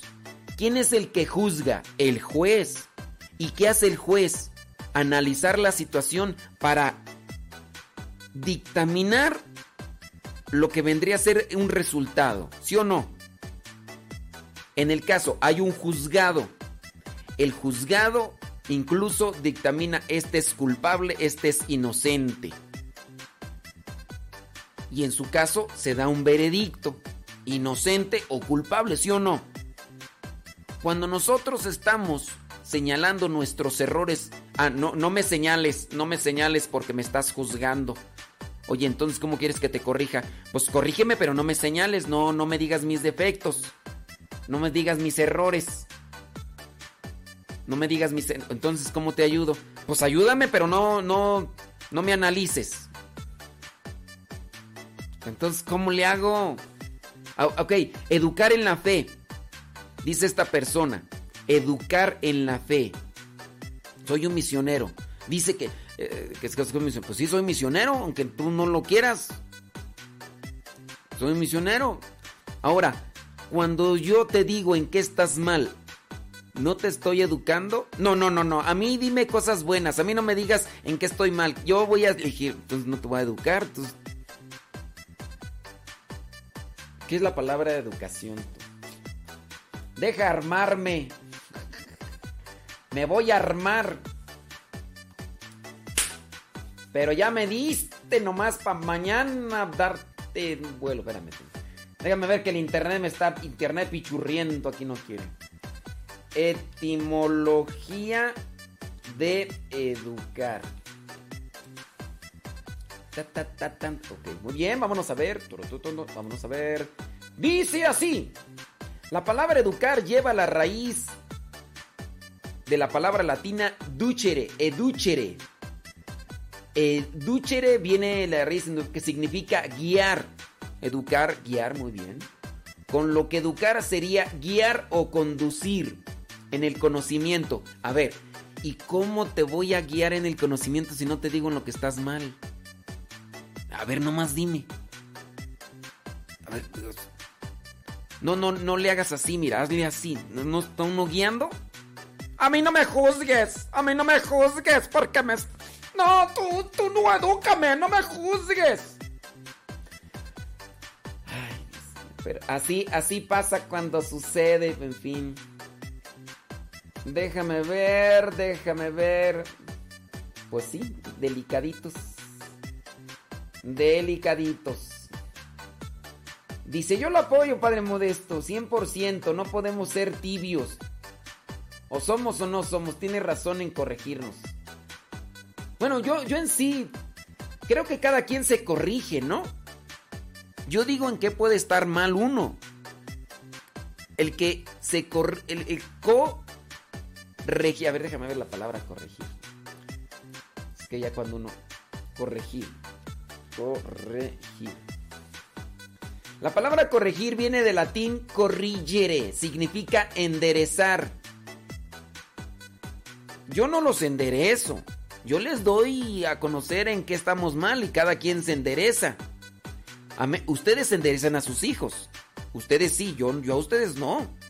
Ustedes a sus hijos tienen la potestad de decirle así no. Cuando está comiendo de una forma, usted lo agarra así no, cochino, puerco, marrano. Así con todo ese amor que se caracterizan ustedes, ¿no? Con toda esa delicadeza de mamá. así, Órale, trágatelo, si no te lo voy a meter por donde ya sabes. Yo no sé dónde ya sé, yo no sé. Pero sí. Entonces, enderezar, situar en buena posición. Eso lo hacen ustedes. Yo aquí digo las pautas y demás. Y adelante. Dice. mm, Irán Erci Navarro. Cálmate. Cálmate, Tito. Dice: No haga caso de rumores. No, de todas maneras, vamos, pues pachales en cumbia.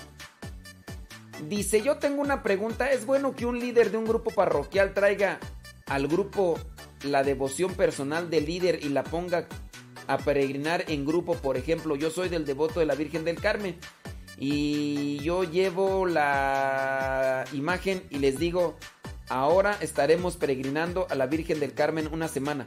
¿Pero de cuál grupo parroquial? Es que miren, eh, hay que analizar qué grupos. Primero, uno debe de tener en cuenta el carisma del grupo. Si es el coro parroquial y los pones a peregrinar con la imagen de la Virgen del Carmen, ¿cuál es el carisma del, grupo del grupo? Es del coro parroquial. A ver, ¿en qué se enfoca? Es grupo de liturgia y los pones a peregrinar.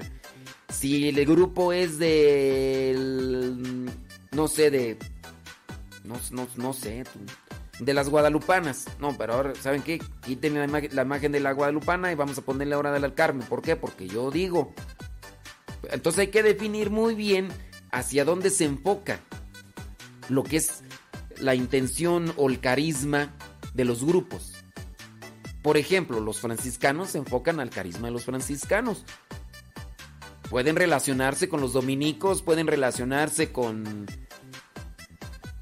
con los agustinos, pueden, pero no el carmelita no anda haciendo lo que le toca en el carisma a los agustinos. No es que sea malo, es que es el carisma. No sé si me explico. Nosotros los misioneros servidores de la palabra tenemos un carisma. Por lo regular no andamos adoptando otros carismas de otros grupos, ¿no? Entonces, en dentro de los grupos parroquiales también tiene que definirse el carisma y hacia dónde se enfocan.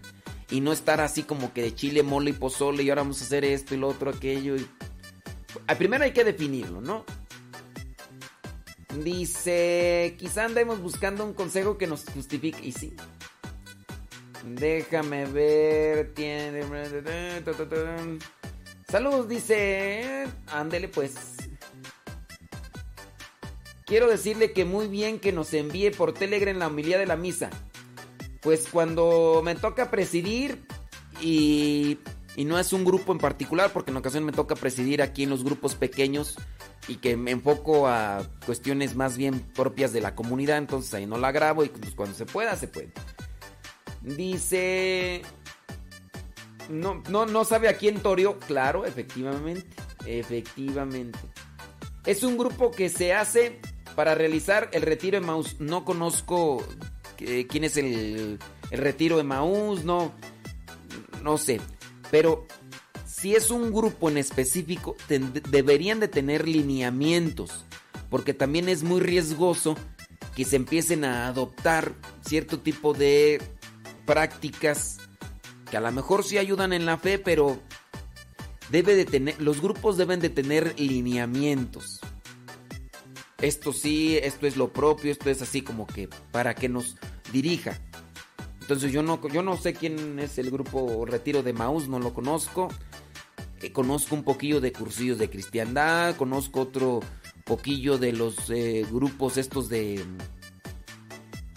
de eh, el movimiento familiar cristiano, pero del de Maús yo no lo conozco. Pero sí debe de tener sus lineamientos. Entonces, apéguense conforme a lineamientos de los grupos. Los grupos de movimiento familiar cristiano tienen sus lineamientos. Cursillos cristianos tienen sus lineamientos.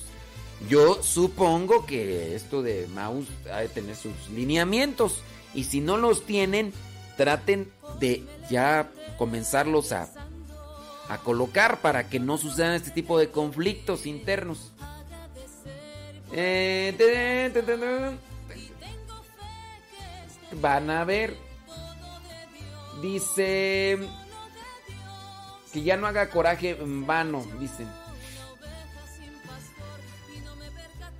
No, no hago coraje en vano. Mañana van a saber. Y sí. Pues es que es, es, parte de la evangelización, ¿no? Porque de repente cuando le comienzas a decir algo a una persona que no le gusta, pues también hay que tratar de, de seguírselo diciendo, ¿no? Porque... ¿Cómo, ¿Cómo corriges? Hay algo que no me gusta a mí, pero ya lo escuché. A lo mejor en el momento no hago caso, pero puede ser que me deje pensando. Así merengues tengues. Dice... Muy bien, déjame ver. Vientos huracanados. Mira, hablando de retiros. Dice, de hecho hay un manual, pero no se lo pasan por el arco del triunfo. No, entonces ahí, eso es... El hecho, si, si hay un manual, bueno, miren, hay que distinguir los manuales. Los manuales regularmente, yo por lo que entiendo un manual es por cómo se va a llevar a cabo o, la estructura, ¿no? Manual para conducir, haz esto, haz esto, haz lo otro, aquello, ¿no? Pero los lineamientos, lo que identifica al grupo. Y ya, si tú dices que se lo pasan por el arco del triunfo, mi opinión está de más. Yo que nivel la tengo en el entierro. Entonces traten de hablar para que eso les ayude. Dice, cuando usted describe siervos comportamiento de las personas, ser ciertos, ¿no? Y los que escuchamos y sentimos que eso nos está describiendo es porque nos está dando en la pura maceta y es cuando la soberbia de nosotros, pues, pues yo pienso que todos debemos de, de- hablar, ¿no? De las cosas que no son correctas, que no son propias, para corregirnos, ¿no? Así como ustedes en ocasiones hablan con verdad, otras veces hablan nada más para también tirarme, ¿verdad? Pero, pues sí. Entonces, pues a todos hay que ayudarnos. Todos hay que ayudarnos. Anden pues, hombre. Vamos a escuchar esa rolita que me late, como burro sin mecate. Ey. Que en un- esta, de hecho, se llama En un retiro. Déjame ver, déjame ver, déjame ver. Oigan, este, igual, pues, este, las cosas que ustedes reciben por ahí por, por los, las homilías y todo eso, compártanlas. Compártanlas ahí con los conocidos, pues digo, pues a lo mejor algo puede servir. A lo mejor no van a escuchar una sola vez y, y ya. A ver, déjame poner a- Y llegó el momento que conocí a Cristo en un retiro.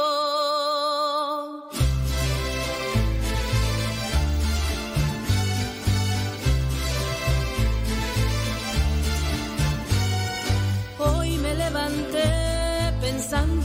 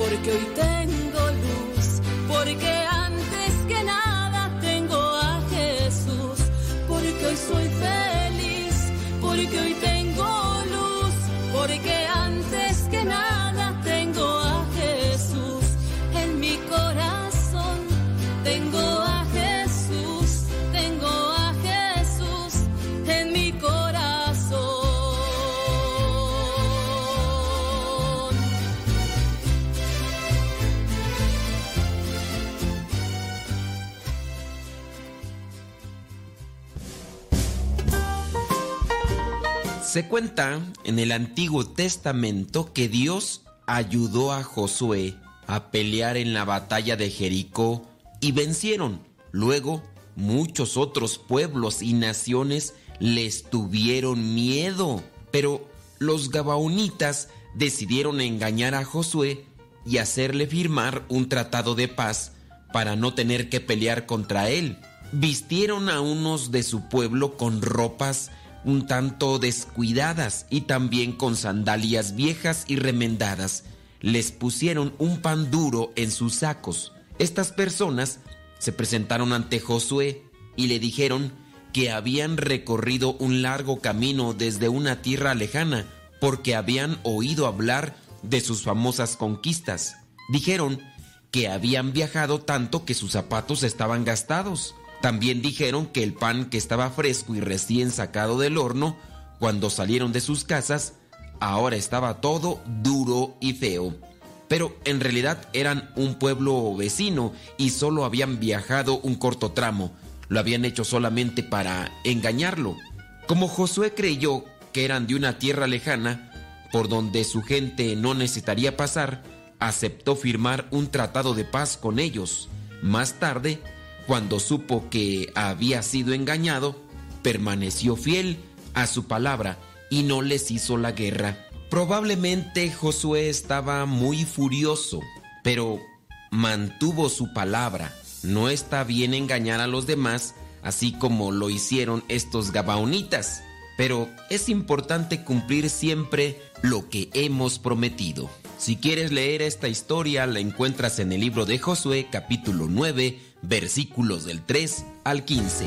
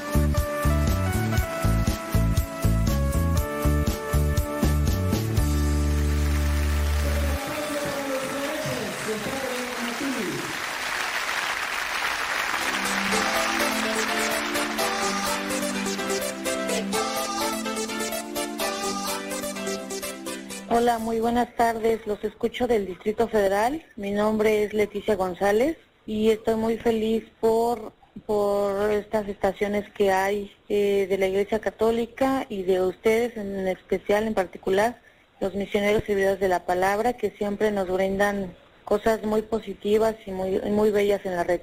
Gracias y Dios los bendiga a todos. Que tengan un bonito día. Bye. Muy buenos días, mi nombre es Silvia Mena, hablo de Chicago solo para felicitarlos por sus programas Y pues gracias a ustedes mi vida ha cambiado, gracias a los padres misioneros que estuvieron aquí en Chicago. Gracias a ellos mi, mi, vida dio totalmente un giro de 90 grados sin ser una exageración. Y ahora pues le estoy tanto agradecido tanto como a Dios como al Padre Luis por todas sus enseñanzas hacia sus sacerdotes, que ellos pues han transmitido por medio de ellos la palabra del Señor. Y pues quisiera recomendarles a toda la juventud, a todos los que puedan adquirir la, la revista Inquietud Nueva porque trae unos mensajes que hay muchas cosas que nosotros no sabemos y por medio de esa revista pues nos sigue evangelizando. Aunque pues eh, ya no tenemos nuestros padres misioneros, pero nos dejaron muy buenas semillas que estarán dando muchos frutos.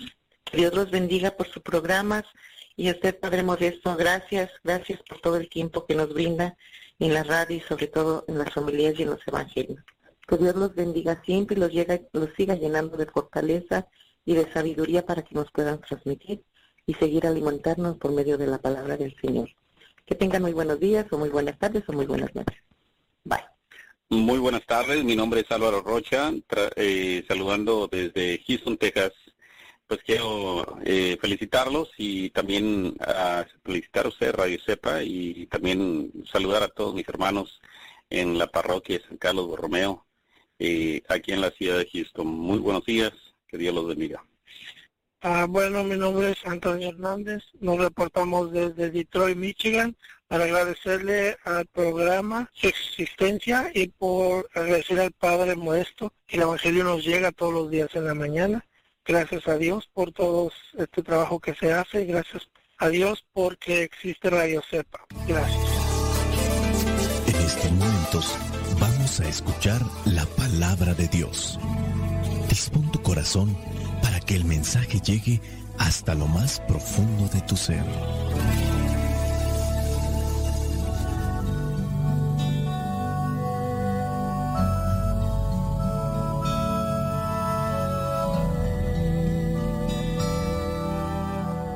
El Evangelio que la iglesia nos presenta para el día de hoy corresponde a Lucas capítulo 11, versículos del 42 al 46. Dice así, hay de ustedes fariseos que separan para Dios la décima parte de la menta, de la ruda y de toda clase de legumbres, pero no hacen caso de la justicia y el amor a Dios.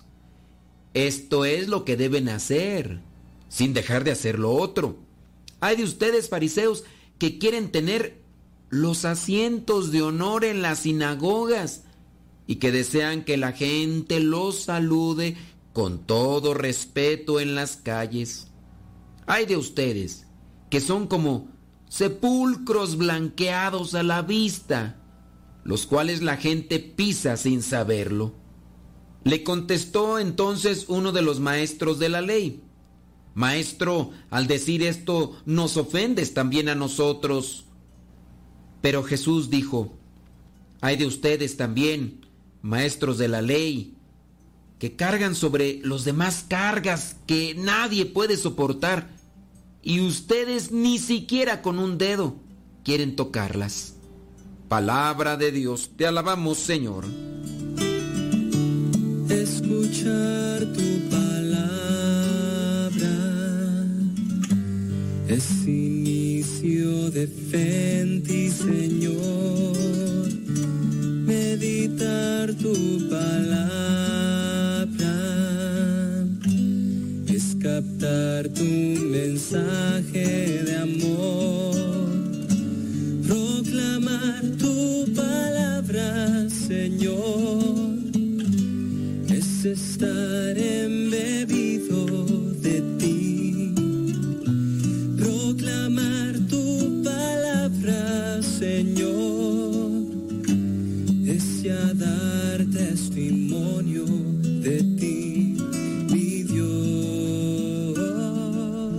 reflexionar en estos evangelios, donde encontramos a este grupo de fariseos, maestros de la ley, que no cumplen realmente con lo que Dios quiere, quizá a lo mejor cumplen con algo establecido en algún tiempo para un grupo de personas, pero se han quedado con ello y ahora quieren que también los demás lo cumplan al pie de la letra, cuando incluso a veces ya no tiene vigencia.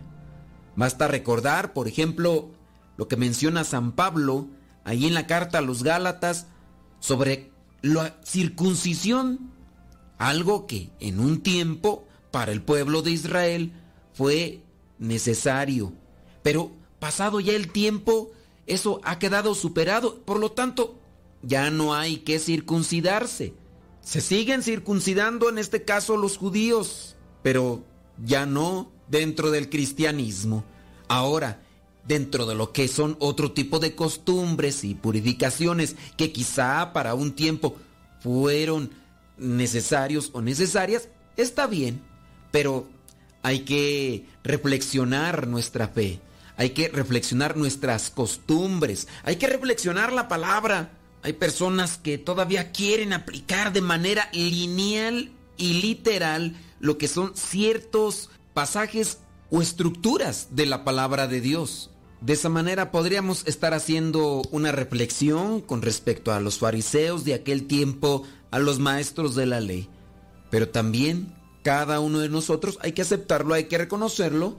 Tenemos algo de fariseos. Presumimos de cumplir preceptos sin importancia y a veces nos olvidamos de los mandamientos más importantes. A veces ni siquiera nos damos cuenta, de verdad. Necesitamos la ayuda de los hermanos también para ser conscientes de esta realidad. Pero a veces nuestro orgullo, nuestra soberbia, no nos permite escuchar las correcciones que se nos pueden estar haciendo para nuestro bien, para nuestro crecimiento. Oh Señor, ayúdanos a descubrir nuestras incoherencias. Danos humildad para reconocer nuestras faltas. Danos fuerza para superarlas. Enséñanos, Señor, con tu sabiduría a corregir con cariño, a corregir con acierto las incoherencias de los demás, que cuando las descubramos, ayudemos con caridad a corregir esas debilidades, esas incoherencias de vida, y que nosotros enseñemos también principalmente con el testimonio. Nuestro Padre Dios nos conoce muy bien, hasta el punto que Él nos ha creado y sabe de, nuestras carencias y necesidades.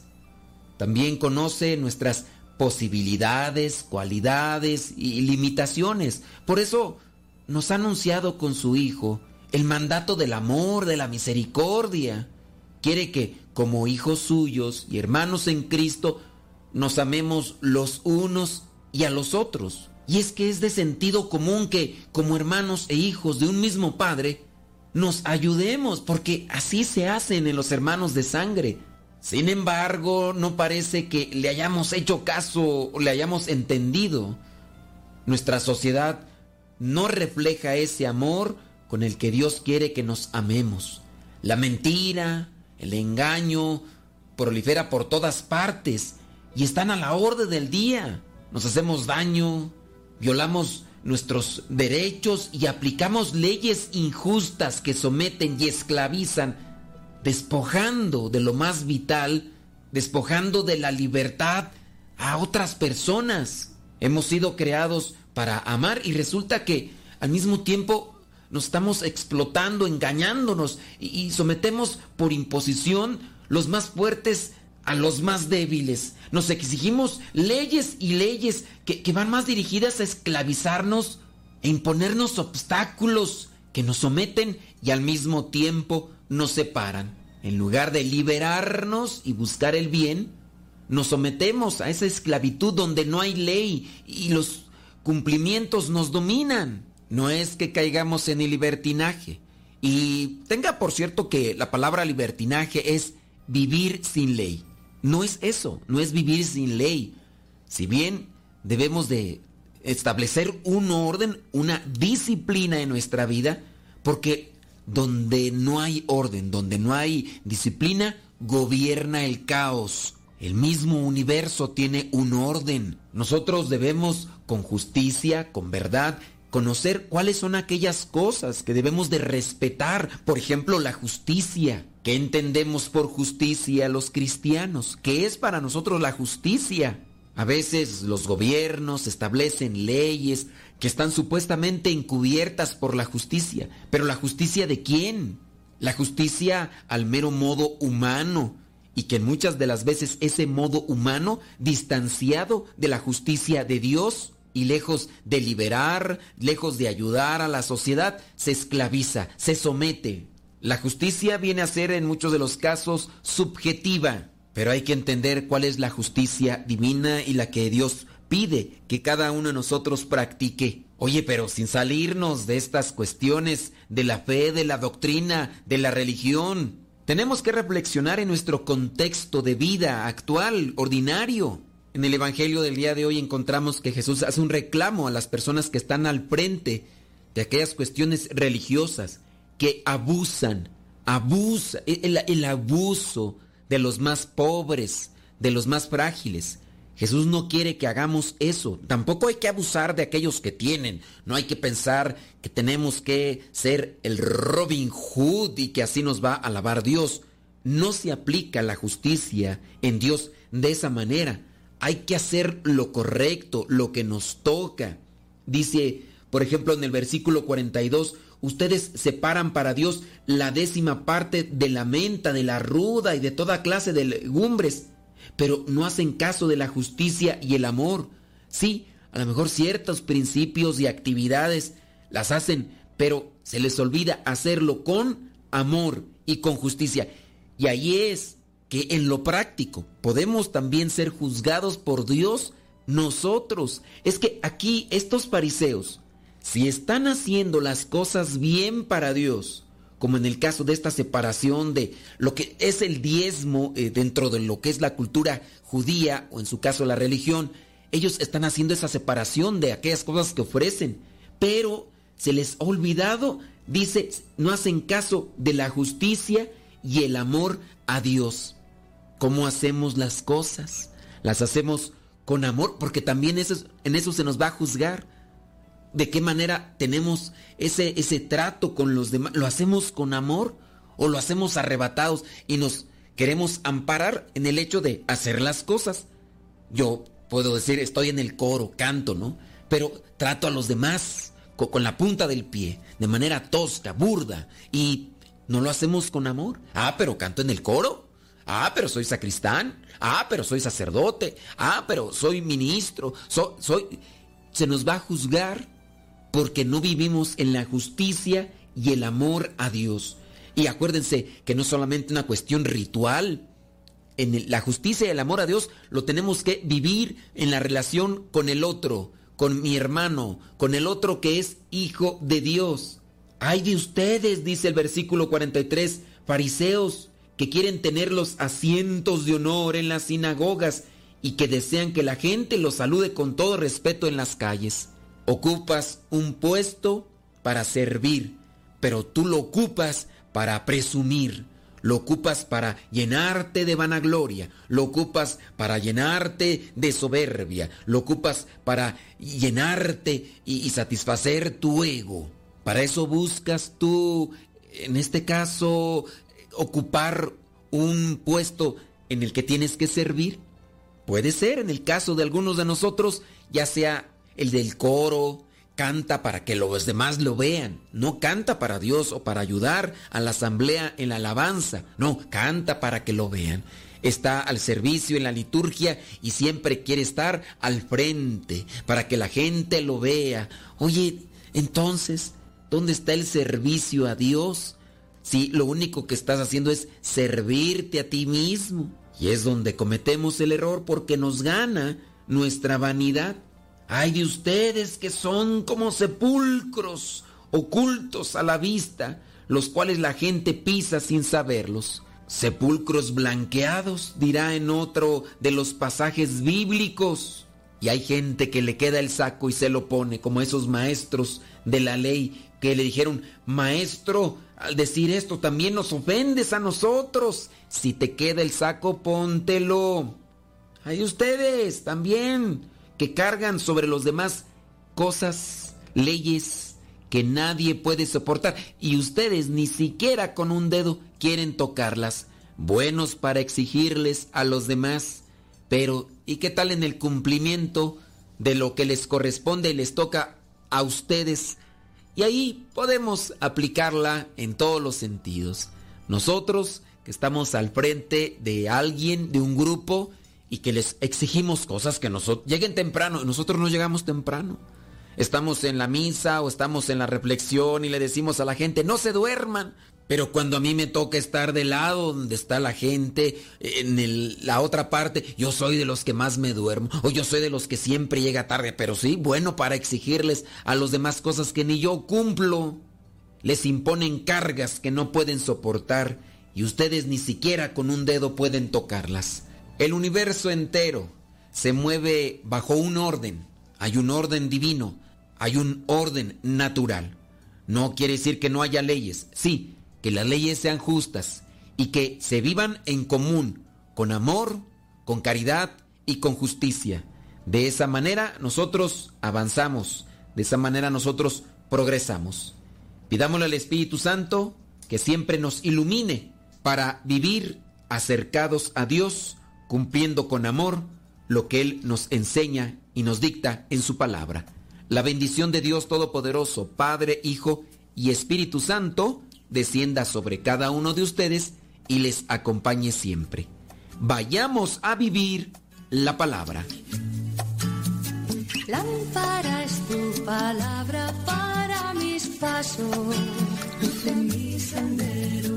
Lámpara es tu palabra para mis pasos, luz mi sendero. Luz, tu palabra es la luz.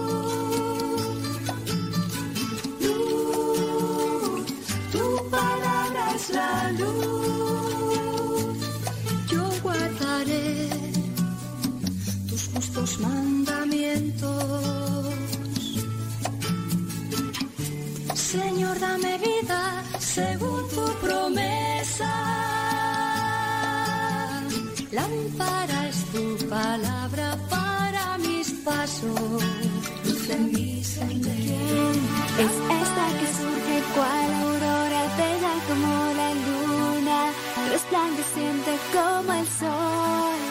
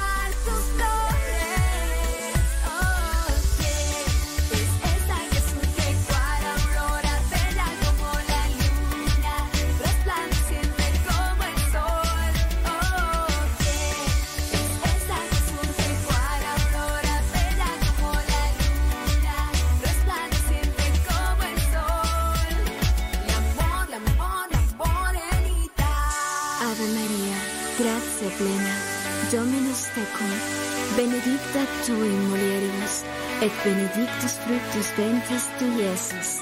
Santa Maria, Mater Dei, ora pro nobis peccatoribus, nunc et in hora mortis nostre. Amén.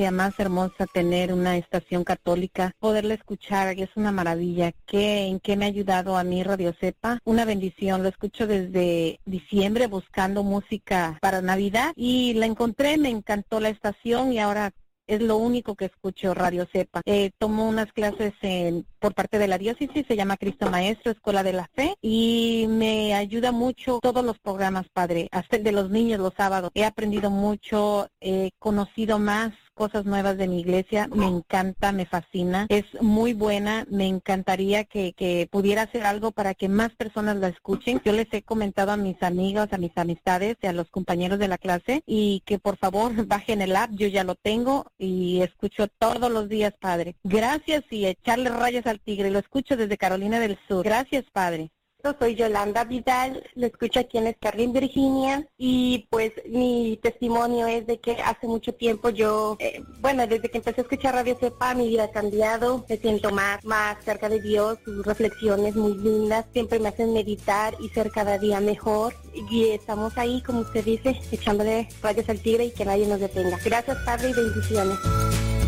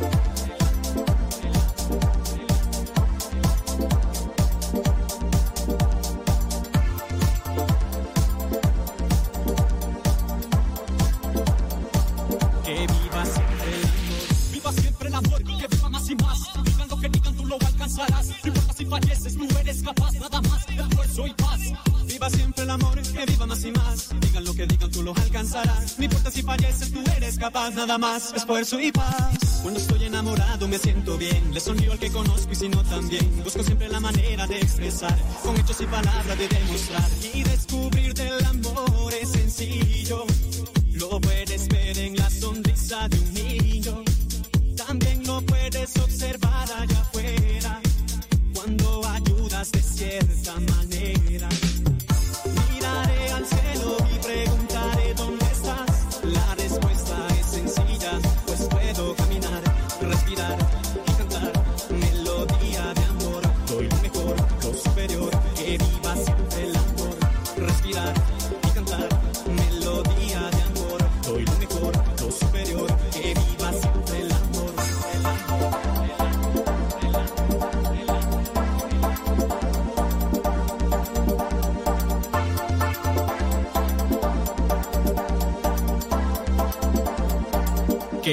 Viva siempre.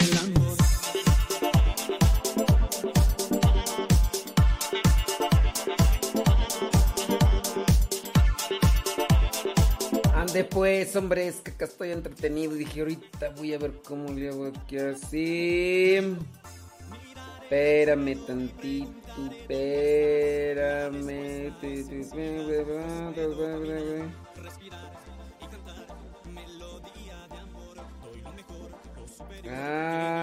Jesús de Veracruz. Pa, pam, pam. No, pues ya no lo tengo.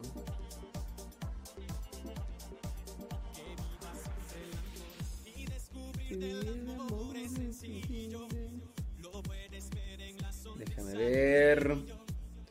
Oh,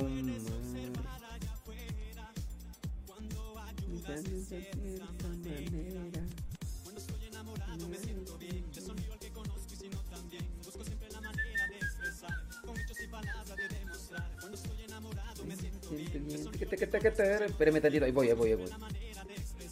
Sé que alguien me está pidiendo unas cositas.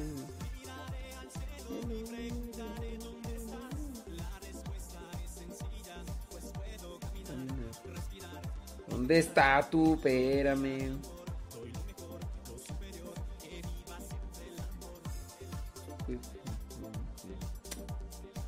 ¿Quién sabe dónde estará? Ah, ya se fue el hombre. Total. Total. ¡Qué total!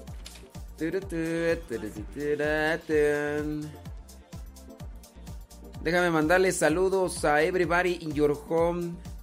Saludos a Teresa Álvarez Jiménez. Ella es la mamá del hermano Jaime.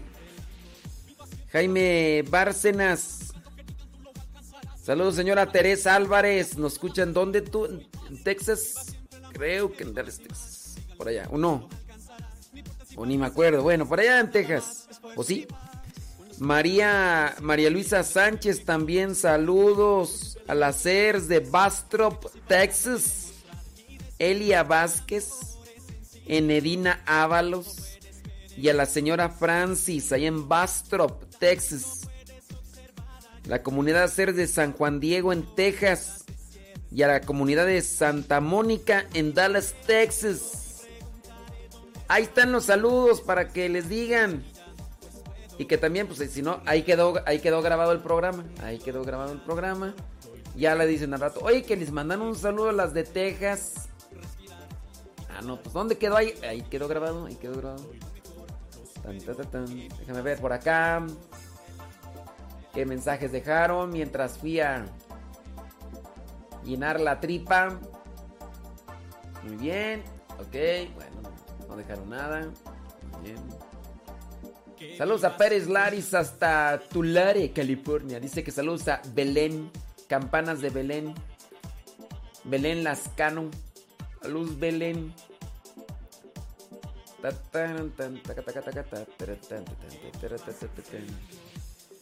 Muy bien, este, vámonos con lo que vendría a ser que eh, la radionovela. Vámonos con la radionovela del día de hoy. Bueno, vamos a ir a editarla primero. Y ya después la después de editarla, pues ya. Dice, "Saludas para nosotros." Nosotras, dice. Saludos a everybody in your home.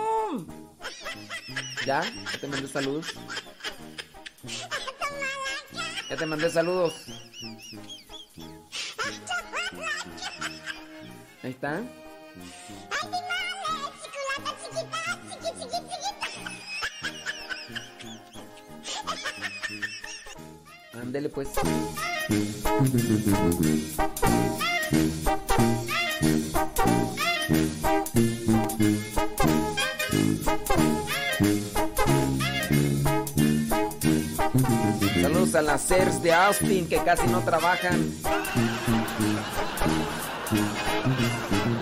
Eso dice por ahí una persona que casi no trabajan.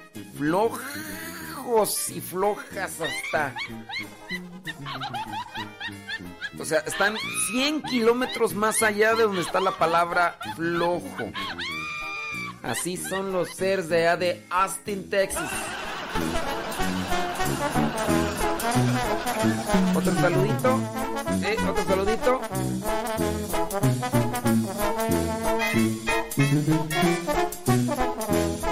Saludos a la cara de, de pan de muerto.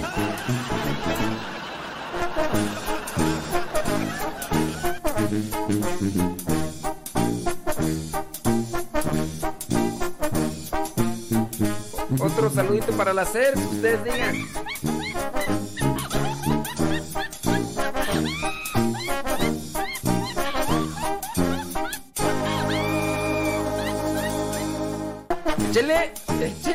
usted nomás diga, usted nomás diga si quiere tu saludito, yo con gusto.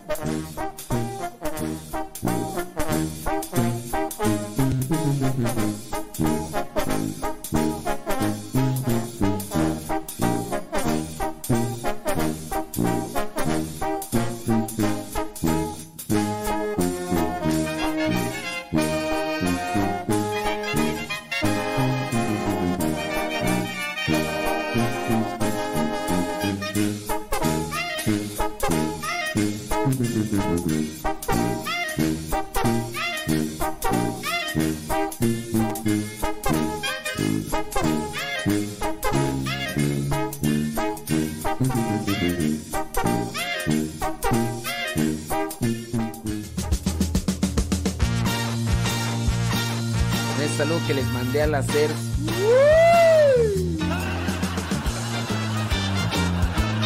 Dicen que si te choca, te checa.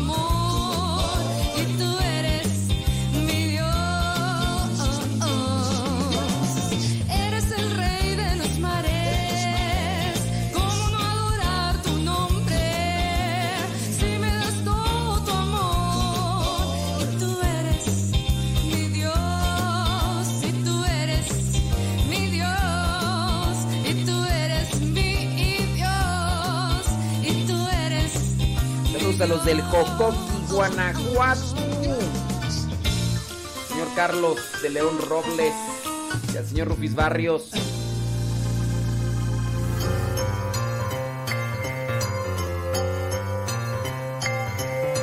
Sí, señoras y señores, qué bueno que están siempre atentos a la trivia. Y el día de hoy quiero hacerte una pregunta que va relacionada con la historia de la iglesia. La pregunta es la siguiente. ¿En qué libro de la Biblia se nos cuenta los primeros pasos de la iglesia? Sabemos muy bien que la iglesia que Cristo fundó es la iglesia católica, apostólica y romana. Pero, ¿en qué libro de la Biblia se nos cuenta los primeros pasos de la iglesia? ¿En el libro del Apocalipsis? ¿En el libro de los Hechos de los Apóstoles? ¿O en el libro del Eclesiástico? ¿En qué libro de la Biblia se nos cuentan los primeros pasos de la iglesia? ¿En el libro del Apocalipsis? ¿En el libro de los Hechos de los Apóstoles? ¿O en el libro del Eclesiástico? Si dijiste libro del Apocalipsis, déjame decirte que no. Ahí sí nos da a conocer lo que acontecía con la iglesia que era perseguida.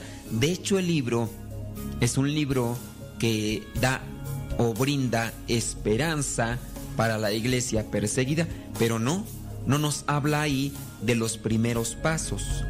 Si dijiste el libro del eclesiástico, bueno, el libro del eclesiástico contiene algún tipo de frases que ayudan para reflexionar sobre lo que es el camino hacia Dios. Pero sí, en el libro de los Hechos de los Apóstoles encontramos estos primeros pasos de la iglesia, la iglesia naciente después de que Jesucristo le dice a Pedro, tú eres piedra y sobre esta piedra edificaré mi iglesia. Después vemos cómo Jesucristo asciende al cielo, pero antes de eso manda a que se anuncie la buena nueva, que se anuncie la buena nueva a todo el mundo. Y ya en el libro de los Hechos de los Apóstoles veremos el desarrollo ya de la iglesia, incluso cuando se eligen a los diáconos, también cuando Pedro, las misiones de Pablo, la conversión de Pablo, obviamente, de Saulo a Pablo, en fin. Busquemos reflexionar el libro de los Hechos de los Apóstoles. Hay muchos mensajes para todos nosotros que nos encontramos en este camino hacia la eternidad.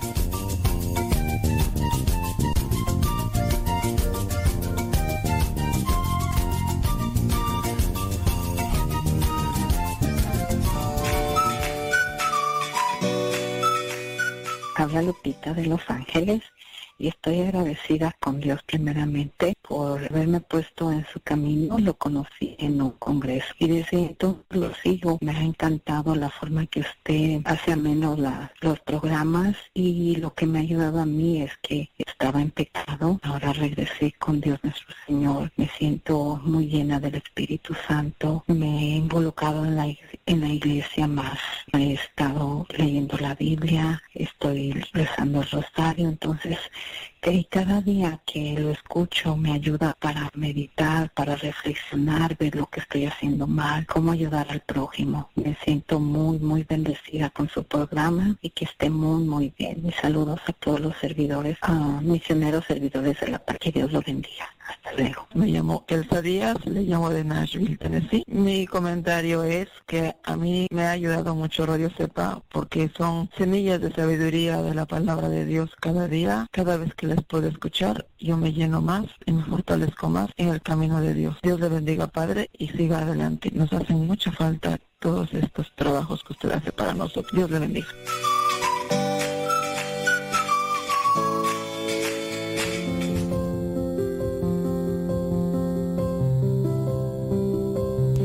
Muy buenos días a todos.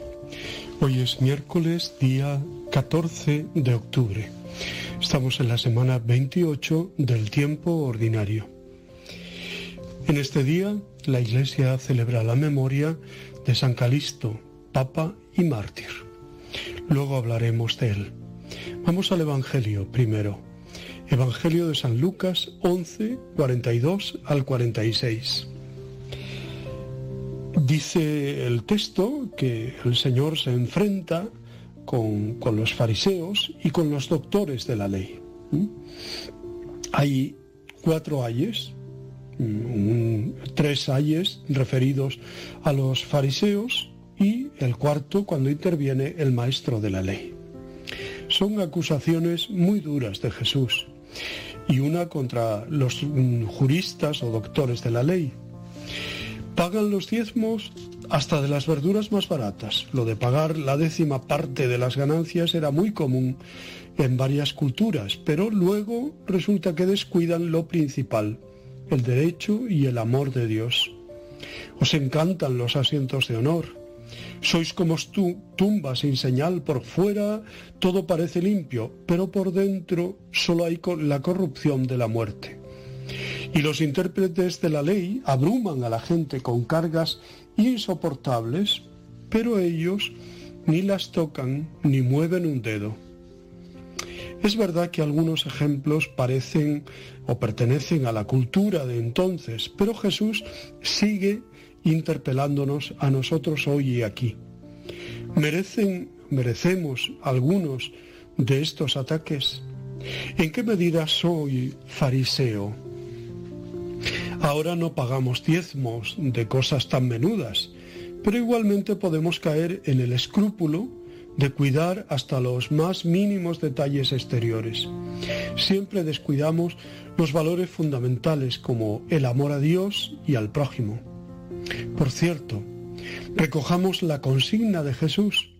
No se trata de no prestar atención a las cosas pequeñas con la excusa de que son pequeñas, lo que nos dice él es, esto habría que practicar, lo importante, lo fundamental, sin descuidar aquello, las normas pequeñas.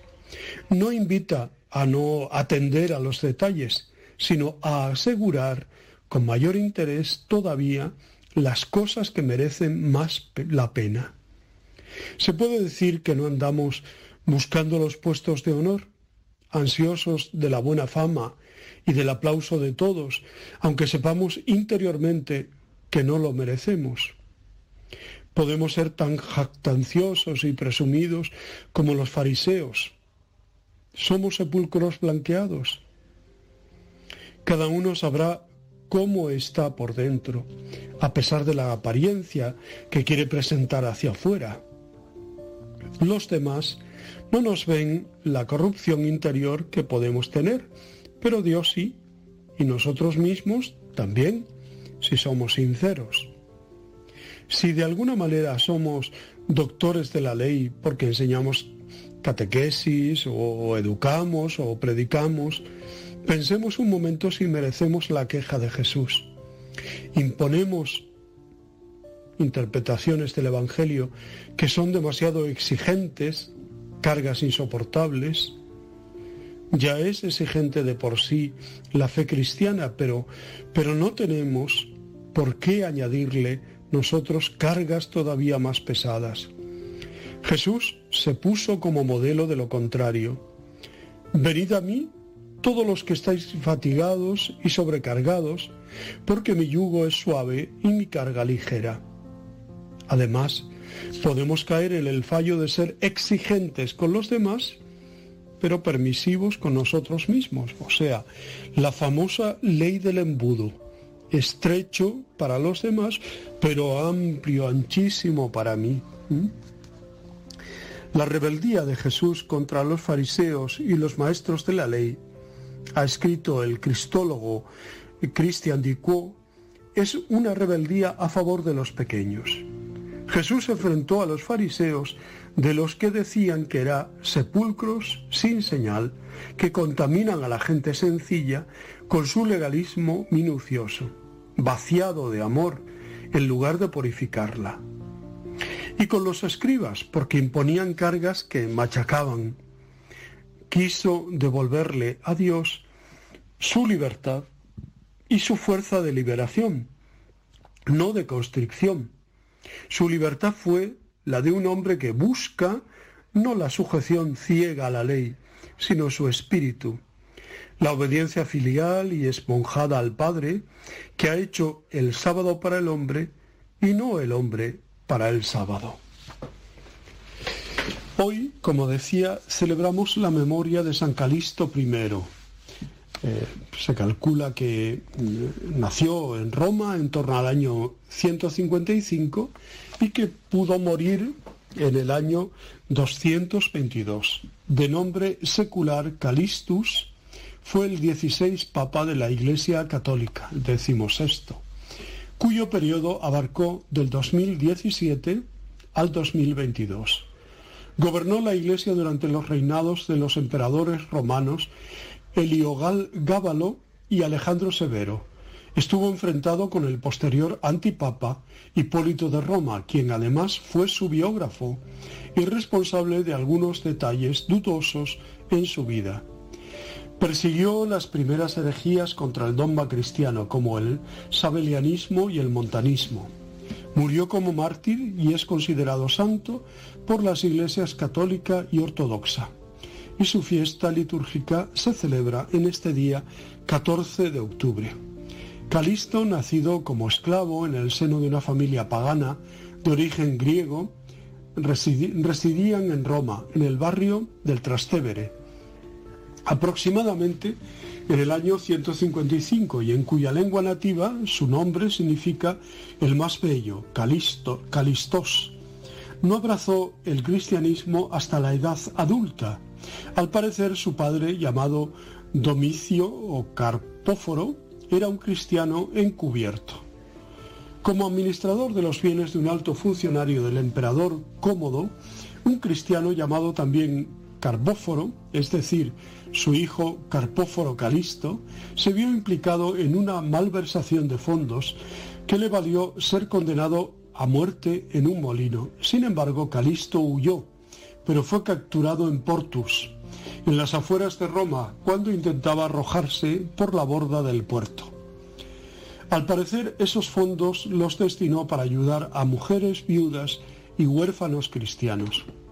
Los acreedores de Calisto permitieron su liberación con el fin de que el joven buscara la forma de recobrar el dinero extraviado y así satisfacer a sus acreedores, cosa que nunca sucedió. Al parecer, volvió a estar preso por generar escarnio público en una sinagoga cuando intentaba solicitar un crédito a la fuerza fue enviado a las minas de azufre de Cerdeña para realizar trabajos forzados, cuando fue denunciado como cristiano. Allí permaneció durante tres años hasta que alrededor del 190 logró ser liberado gracias a la intercesión de Marcia, una concubina del emperador Cómodo, y de Jacinto, un eunuco emisario de Marcia. Tras su liberación, el Papa Víctor I lo destinó a Antium, otorgándole una pensión, puesto que su salud se debilitó estando en Cerdeña.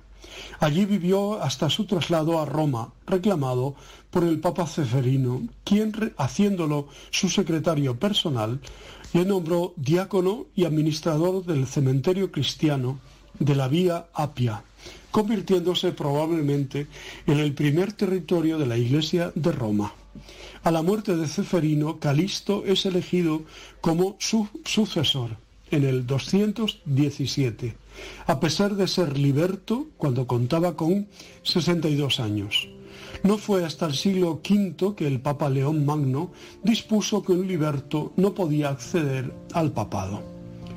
Prácticamente todo lo que se sabe de su pontificado procede de los escritos de Hipólito de Roma, quien en su obra Filosóumena lo acusa de herético, ambicioso y corrupto.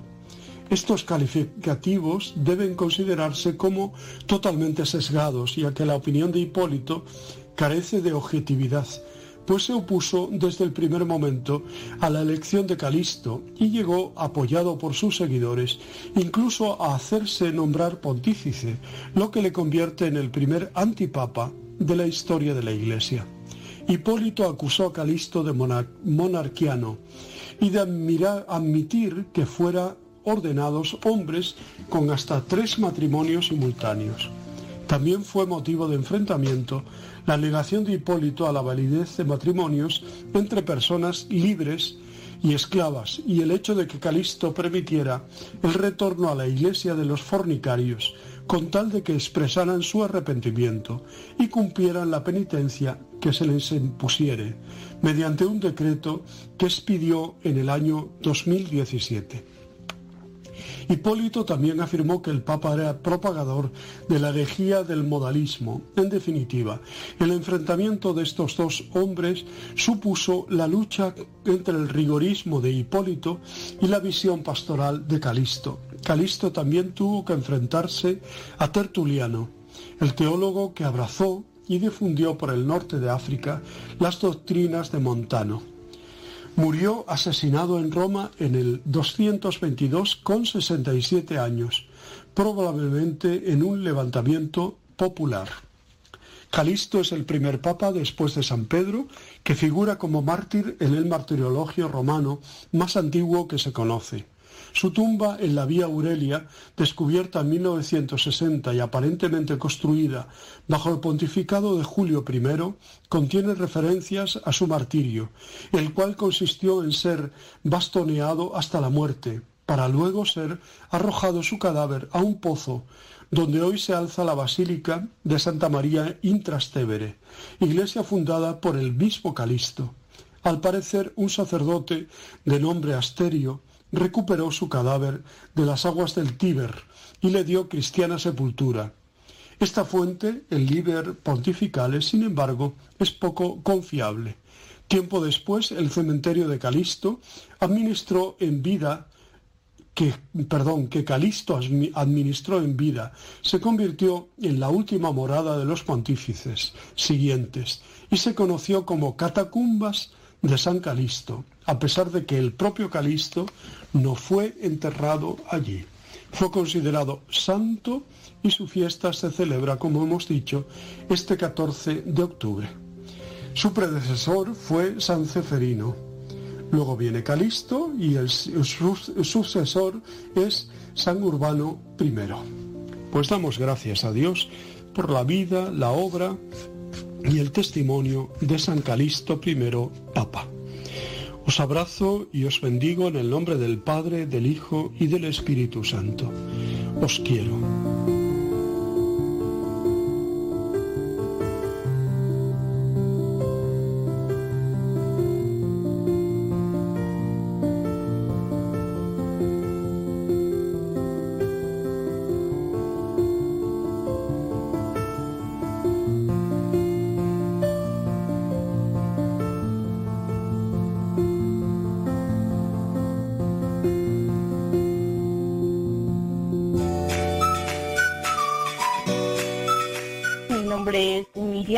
Estoy escuchándole desde Broomfield, en Wisconsin, desde hace algún tiempo. Mi historia es, este, yo estaba escuchando otra estación de radio. En mi interés por querer crecer espiritualmente, estuve buscando estaciones de radio católicas donde pudiera este, aprender más sobre mi fe. Este, en otra en otra estación de radio escuché que alguien estaba recomendando Radio Cepa, entonces lo, lo busqué y lo encontré y desde ese momento ya ya no escucho más la otra estación, ahora escucho la Radio Cepa y se los recomiendo a todos que la escuchen porque a mí en lo personal me ha ayudado a crecer espiritualmente, me ha dado más conocimientos y ha crecido más mi amor hacia Dios y me ha despertado esa semilla para servir y amar a mis semejantes. Y pues el tiempo que tengo de escucharlo yo creo van unos nueve meses o quizás se vaya a cumplir ya el año. Y recomiendo muchísimo su programa, Padre. Muchas gracias a todos los que ah, participan en hacer posible su programa. Se los agradezco mucho y que sigan trabajando así de fuerte y mis bendiciones y mi agradecimiento eterno. Muchas gracias por todo. Cuídense. Hasta luego.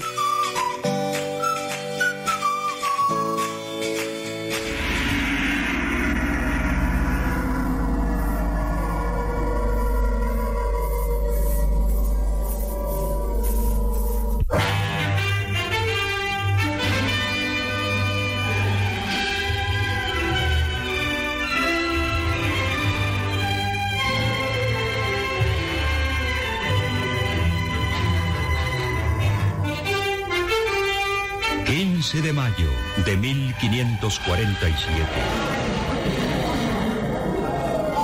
A la puerta de la Catedral de Nápoles, la multitud se encontraba reunida.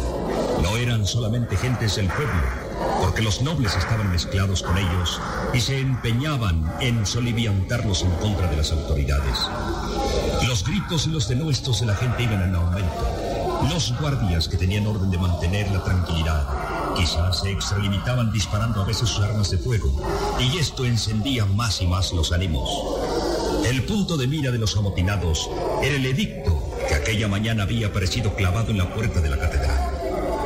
Así lo comentaban en estos momentos uno de los padres dominicos encargados del establecimiento de la Inquisición y el virrey, don Pedro de Toledo.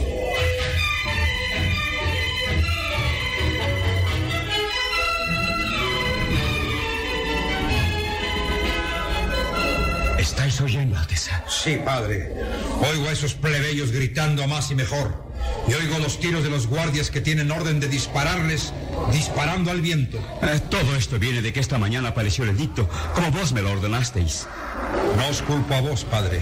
Habéis cumplido mis órdenes y nada más. Me alegro que penséis así, Alteza. Pero creo que esta algarada no terminará aquí. Ni yo tampoco. Quizá la gente amotinada se enfrente al gobierno de Nápoles. Estoy prevenido para lo que suceda. Pero Alteza, el pueblo, la gente, eh, son incontables. No tiene armas, padre. Tengo entendido que la guarnición española es, es corta. No os preocupéis por esto. He mandado traer urgentemente de toda la provincia napolitana las tropas españolas que hay diseminadas en diferentes lugares. Soldados españoles aguerridos. Y fieles, padre. Son tres mil hombres con los que puedo hacer frente a esa chusma de desalmados. Además contamos con artillería y municiones en abundancia para los arcabuces. Que den el primer paso, que hagan algo que sea en desacato de la autoridad que represento y mandaré cargar sobre ellos. Eh, correrá la sangre, Alteza. Ante todo debe quedar incólume la dignidad del emperador Carlos V. Yo no he buscado esta revuelta, pero debo reprimirla y lo haré con mano de hierro. Perdonad, Alteza. Cualquier incidente puede ocurrir de un momento a otro y vuestras tropas tardarán. Mañana estarán aquí. Ay del populacho si intenta algo. Se arrepentirán, Padre mío. Os juro por mi fe que se arrepentirán.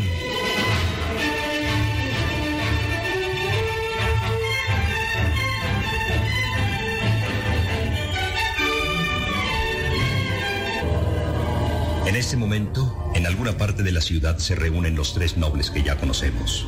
Juan Luis Capuano, Fabricio de Alessandro y Antonio Villamarina.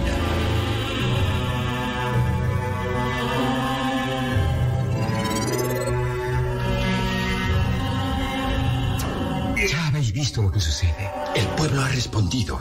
Y la nobleza también. El virrey se arrepentirá si intenta algo. Ya lo ha hecho Juan Luis.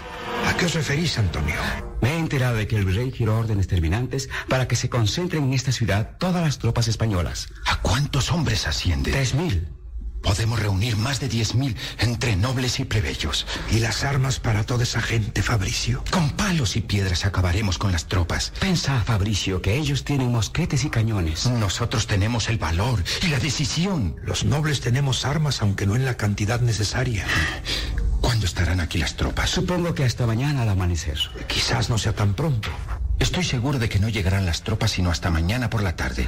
¿Qué ¿Qué intentáis? Que cuando lleguen los soldados, la ciudad entera esté en nuestras manos y hayamos puesto preso al virrey.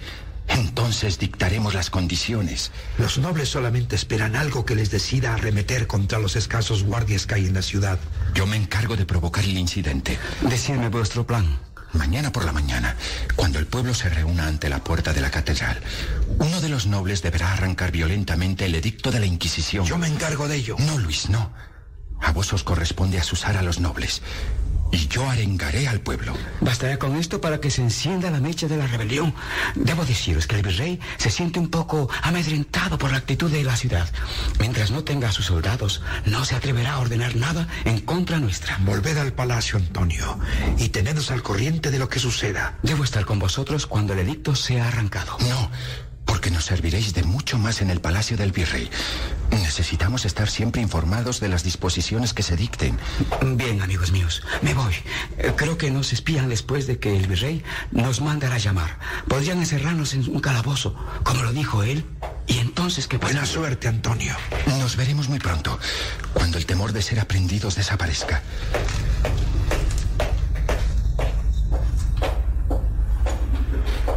Bien, Fabricio. Separémonos nosotros también. Nos veremos a primera hora en la puerta de la catedral. No olvidéis que uno de los nobles debe arrancar el edicto. ¿Qué os parece Tomás Aniello? Perfectamente. Ponedlo de acuerdo y llevadlo con vos a la puerta del templo. Hasta mañana, Fabricio. Hasta mañana, Luis.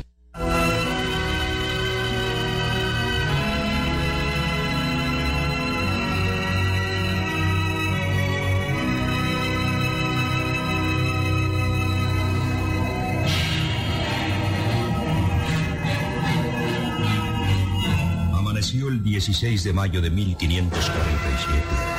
La gritería se escuchaba distintamente en la casa de San Pablo, residencia de los teatinos. Cayetano, después de oficiar la Santa Misa, llamó al padre Prato a su seno.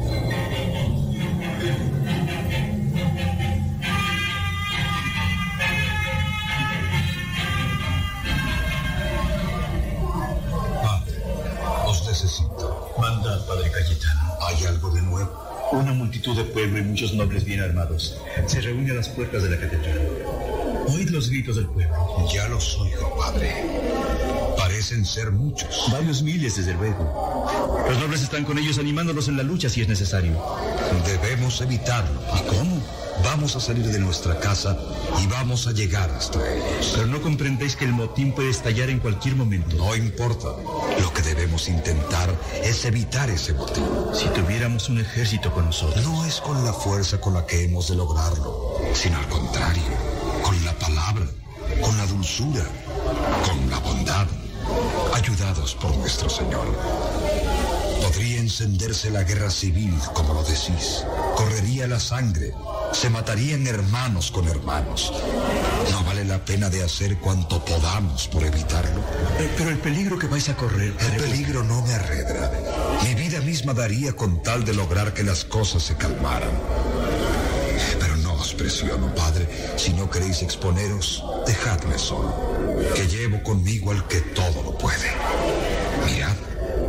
Este crucifijo es mi ejército, mi armadura, mi sostén. Porque Él todo lo puede. Vamos, padre Cayetano. ¿Sabéis, padre, quién es el que capitanea al pueblo? Sí, se llama Fabricio de Alessandro, uno de los representantes más connotados de la nobleza napolitana. ¿Le conocéis de vista? Sí, acabo de verle hace unos instantes. No hace sino hablar con unos y con otros. Bien, padre. Que Dios os ayude. Vamos allá.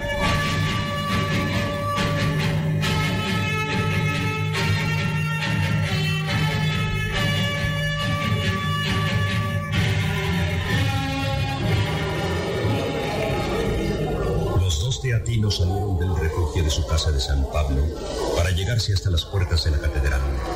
Tranquilos y serenos, sin hacer caso de los gritos que a cada momento resonaban más y más cercanos.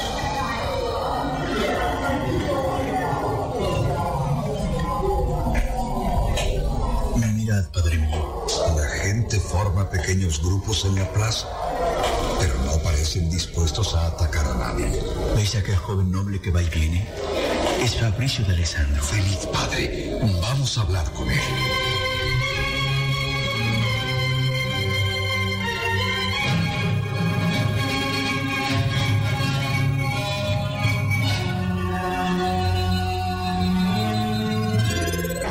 Los grupos del pueblo miraban clavado el edicto de la Inquisición. En sus miradas y gestos se notaba el odio que sentían hacia aquel pergamino puesto allí por el fraile dominico en obediencia al mandato del virrey. Cayetano y el padre Prato avanzaron resueltamente hasta encontrarse con Fabricio.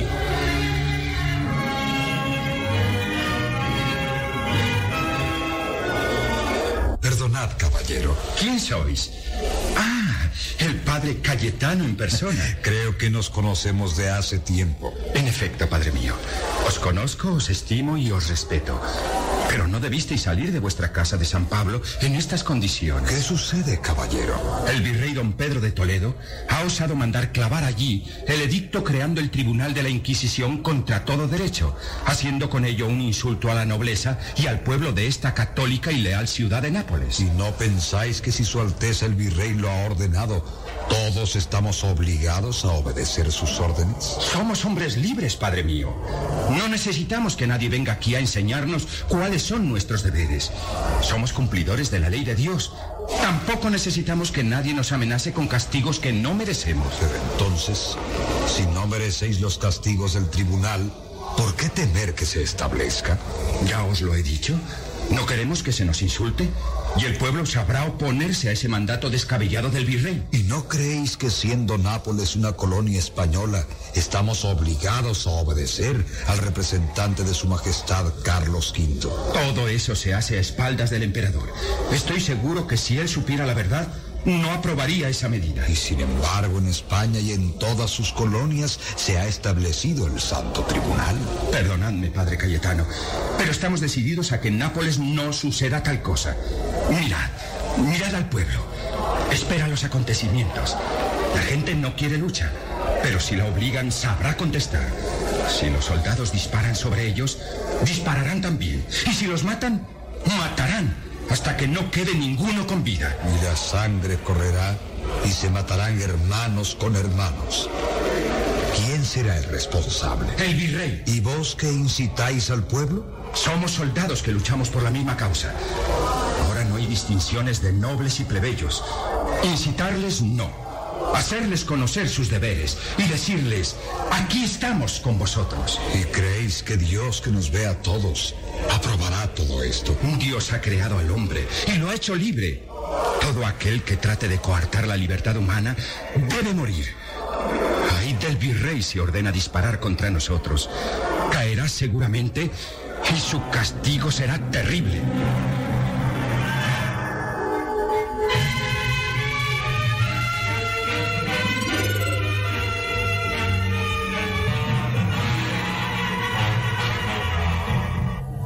Esos mismos momentos, en el palacio del virrey, este ha mandado llamar a su presencia a Antonio Villamarina. El rostro del virrey expresa claramente su cólera próxima a estallar.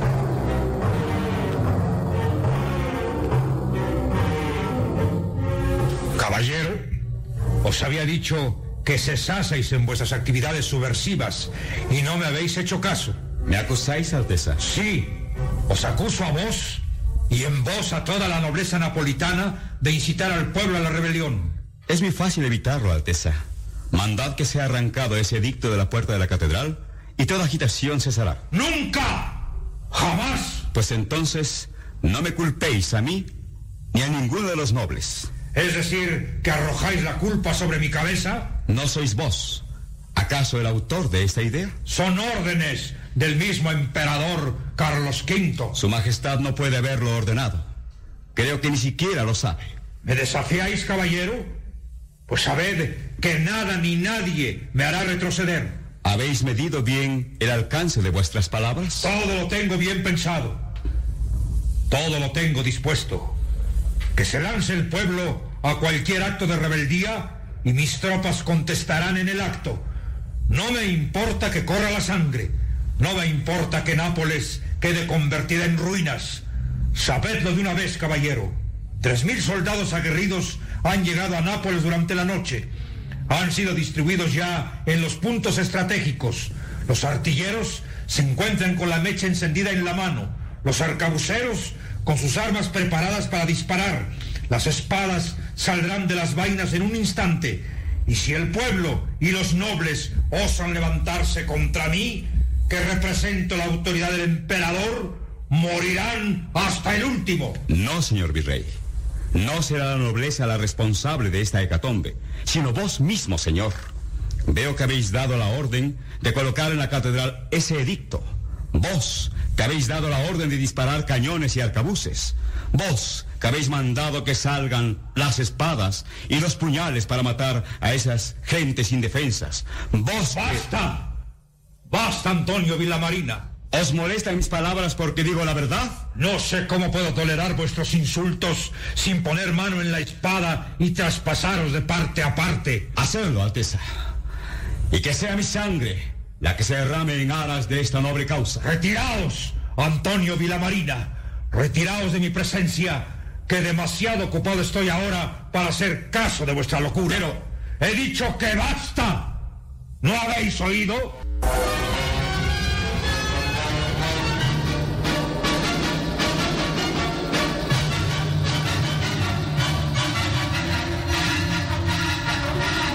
Cayetano y el padre Prato se han retirado a su casa de San Pablo en vista de la inutilidad de sus esfuerzos. Han entrado ambos en el templo y Cayetano se ha dirigido hasta el altar ante el cual se arrodilla para pedir a Dios clemencia en la gran calamidad que su claro talento le anuncia. Pero de pronto...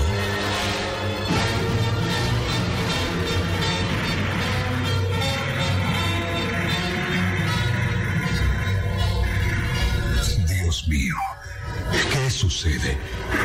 Señor, habéis permitido que la revuelta estalle. Dios poderoso, son hermanos. Dios clemente. Son hermanos los que se matan. Oíd cómo disparan las armas. Oíd los gritos, Señor. Clemencia. Piedad para este pueblo. Piedad para esta infeliz ciudad.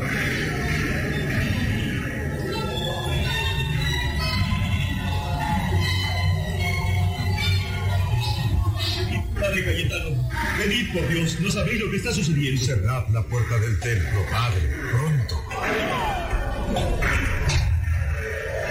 ¿Qué ha sucedido? Un hombre, uno de los nobles, ha subido a las gradas de la catedral y a la vista de todo el pueblo ha arrancado el edicto de la Inquisición y lo ha hecho trizas. ¿Quién fue él?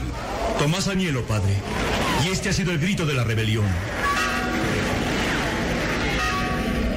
Oíd, padre. De San Lorenzo toca rebato. ¿Y el pueblo? Son millares, son incontables. Armados con lo primero que encuentran, hasta con palos y piedras, se echan sobre los soldados. Pero los cañones.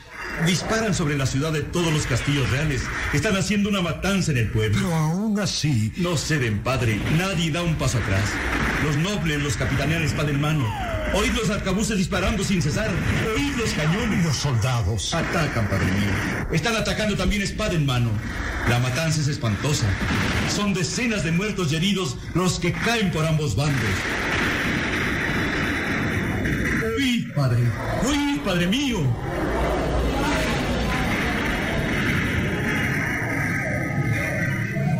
Se vuelve hacia el altar, cae de rodillas, inclina la cabeza hasta tocar con su frente el suelo, y en esa humilde postura se escucha su voz doliente, su voz suplicante.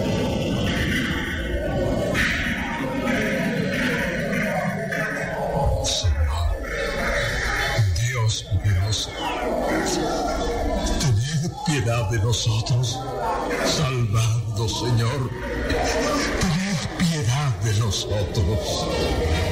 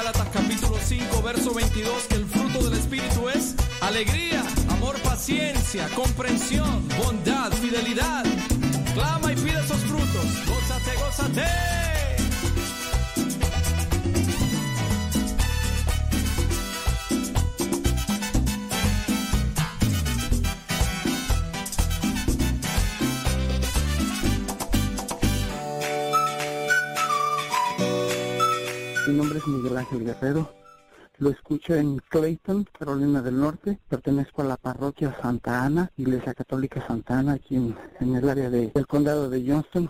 Y pues lo estoy escuchando en estos instantes. Eh, lo que yo le puedo decir a mí me ha servido mucho desde que empecé a escuchar su, sus programas. De hecho, eh, en esta área tenemos una estación de radio que transmite, retransmite sus programas y por medio de Radio La Voz de Cristo de Monteolivo, eh, este, empecé a escuchar algunos de sus programas, en este caso La Hora de los Cincelazos. Me ha ayudado mucho porque toda la música que pone es una música muy bonita que nos inspira y nos hace, me hace sentir alegría. También aprendo por medio de la música, pero también las enseñanzas que usted da y también eh, por medio del Evangelio Diario que lo comparte el hermano Pío Aldana, que es el director de la radio en esta zona. Y por medio de esos instrumentos hemos estado aprendiendo cada día más y nosotros también lo estamos compartiendo con la gente que conocemos a través de WhatsApp. Tengo compañeros que estaban alejados de la iglesia y desde que están escuchando el Evangelio Diario y están empezando a, a, este, a escuchar la estación de radio, eh, se han sentido atraídos a la iglesia y me lo han expresado bastante, que les encanta mucho la jovialidad con la que usted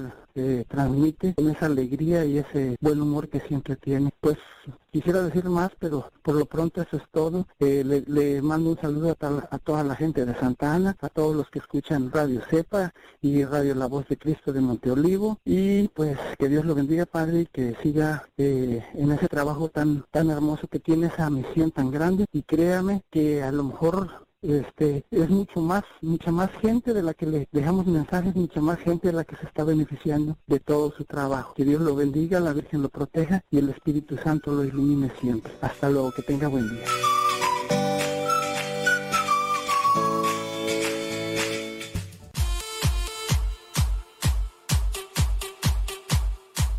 Tú también mándanos tu mensaje en audio al WhatsApp 55 20 19 32 89. Recuerda que es número de México. 55 20 19 32 89. Si vives fuera de México, agrega el signo de más, después 52, apúntalo y mándanos tu mensaje en audio para que también lo puedas escuchar en Radio Cepa. El número 55 20 19 32 89.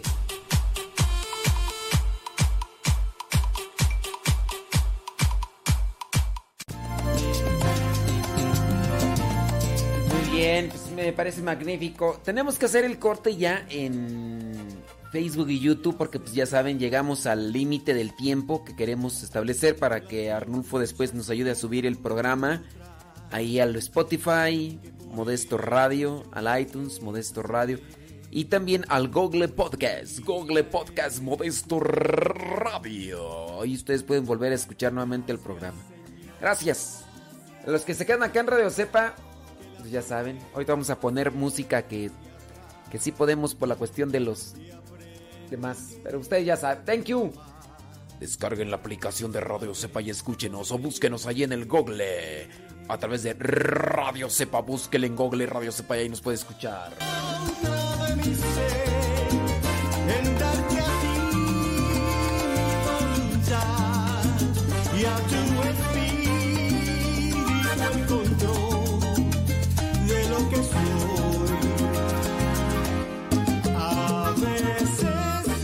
y Dice Nercy Navarro que nunca puso, que nunca puse su salud.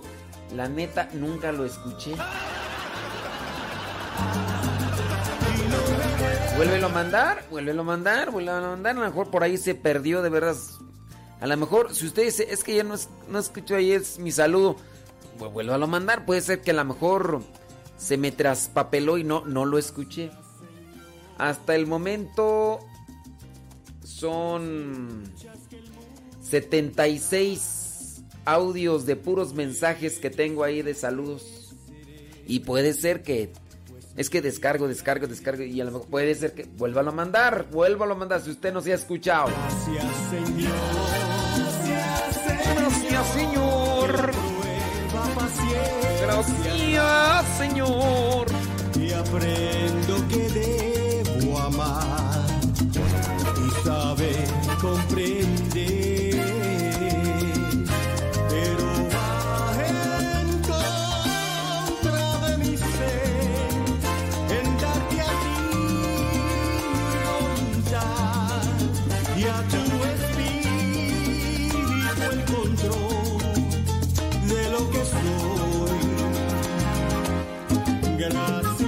a Odali, Odalis y Lenali y a su señor padre César Tarazón hasta Perú.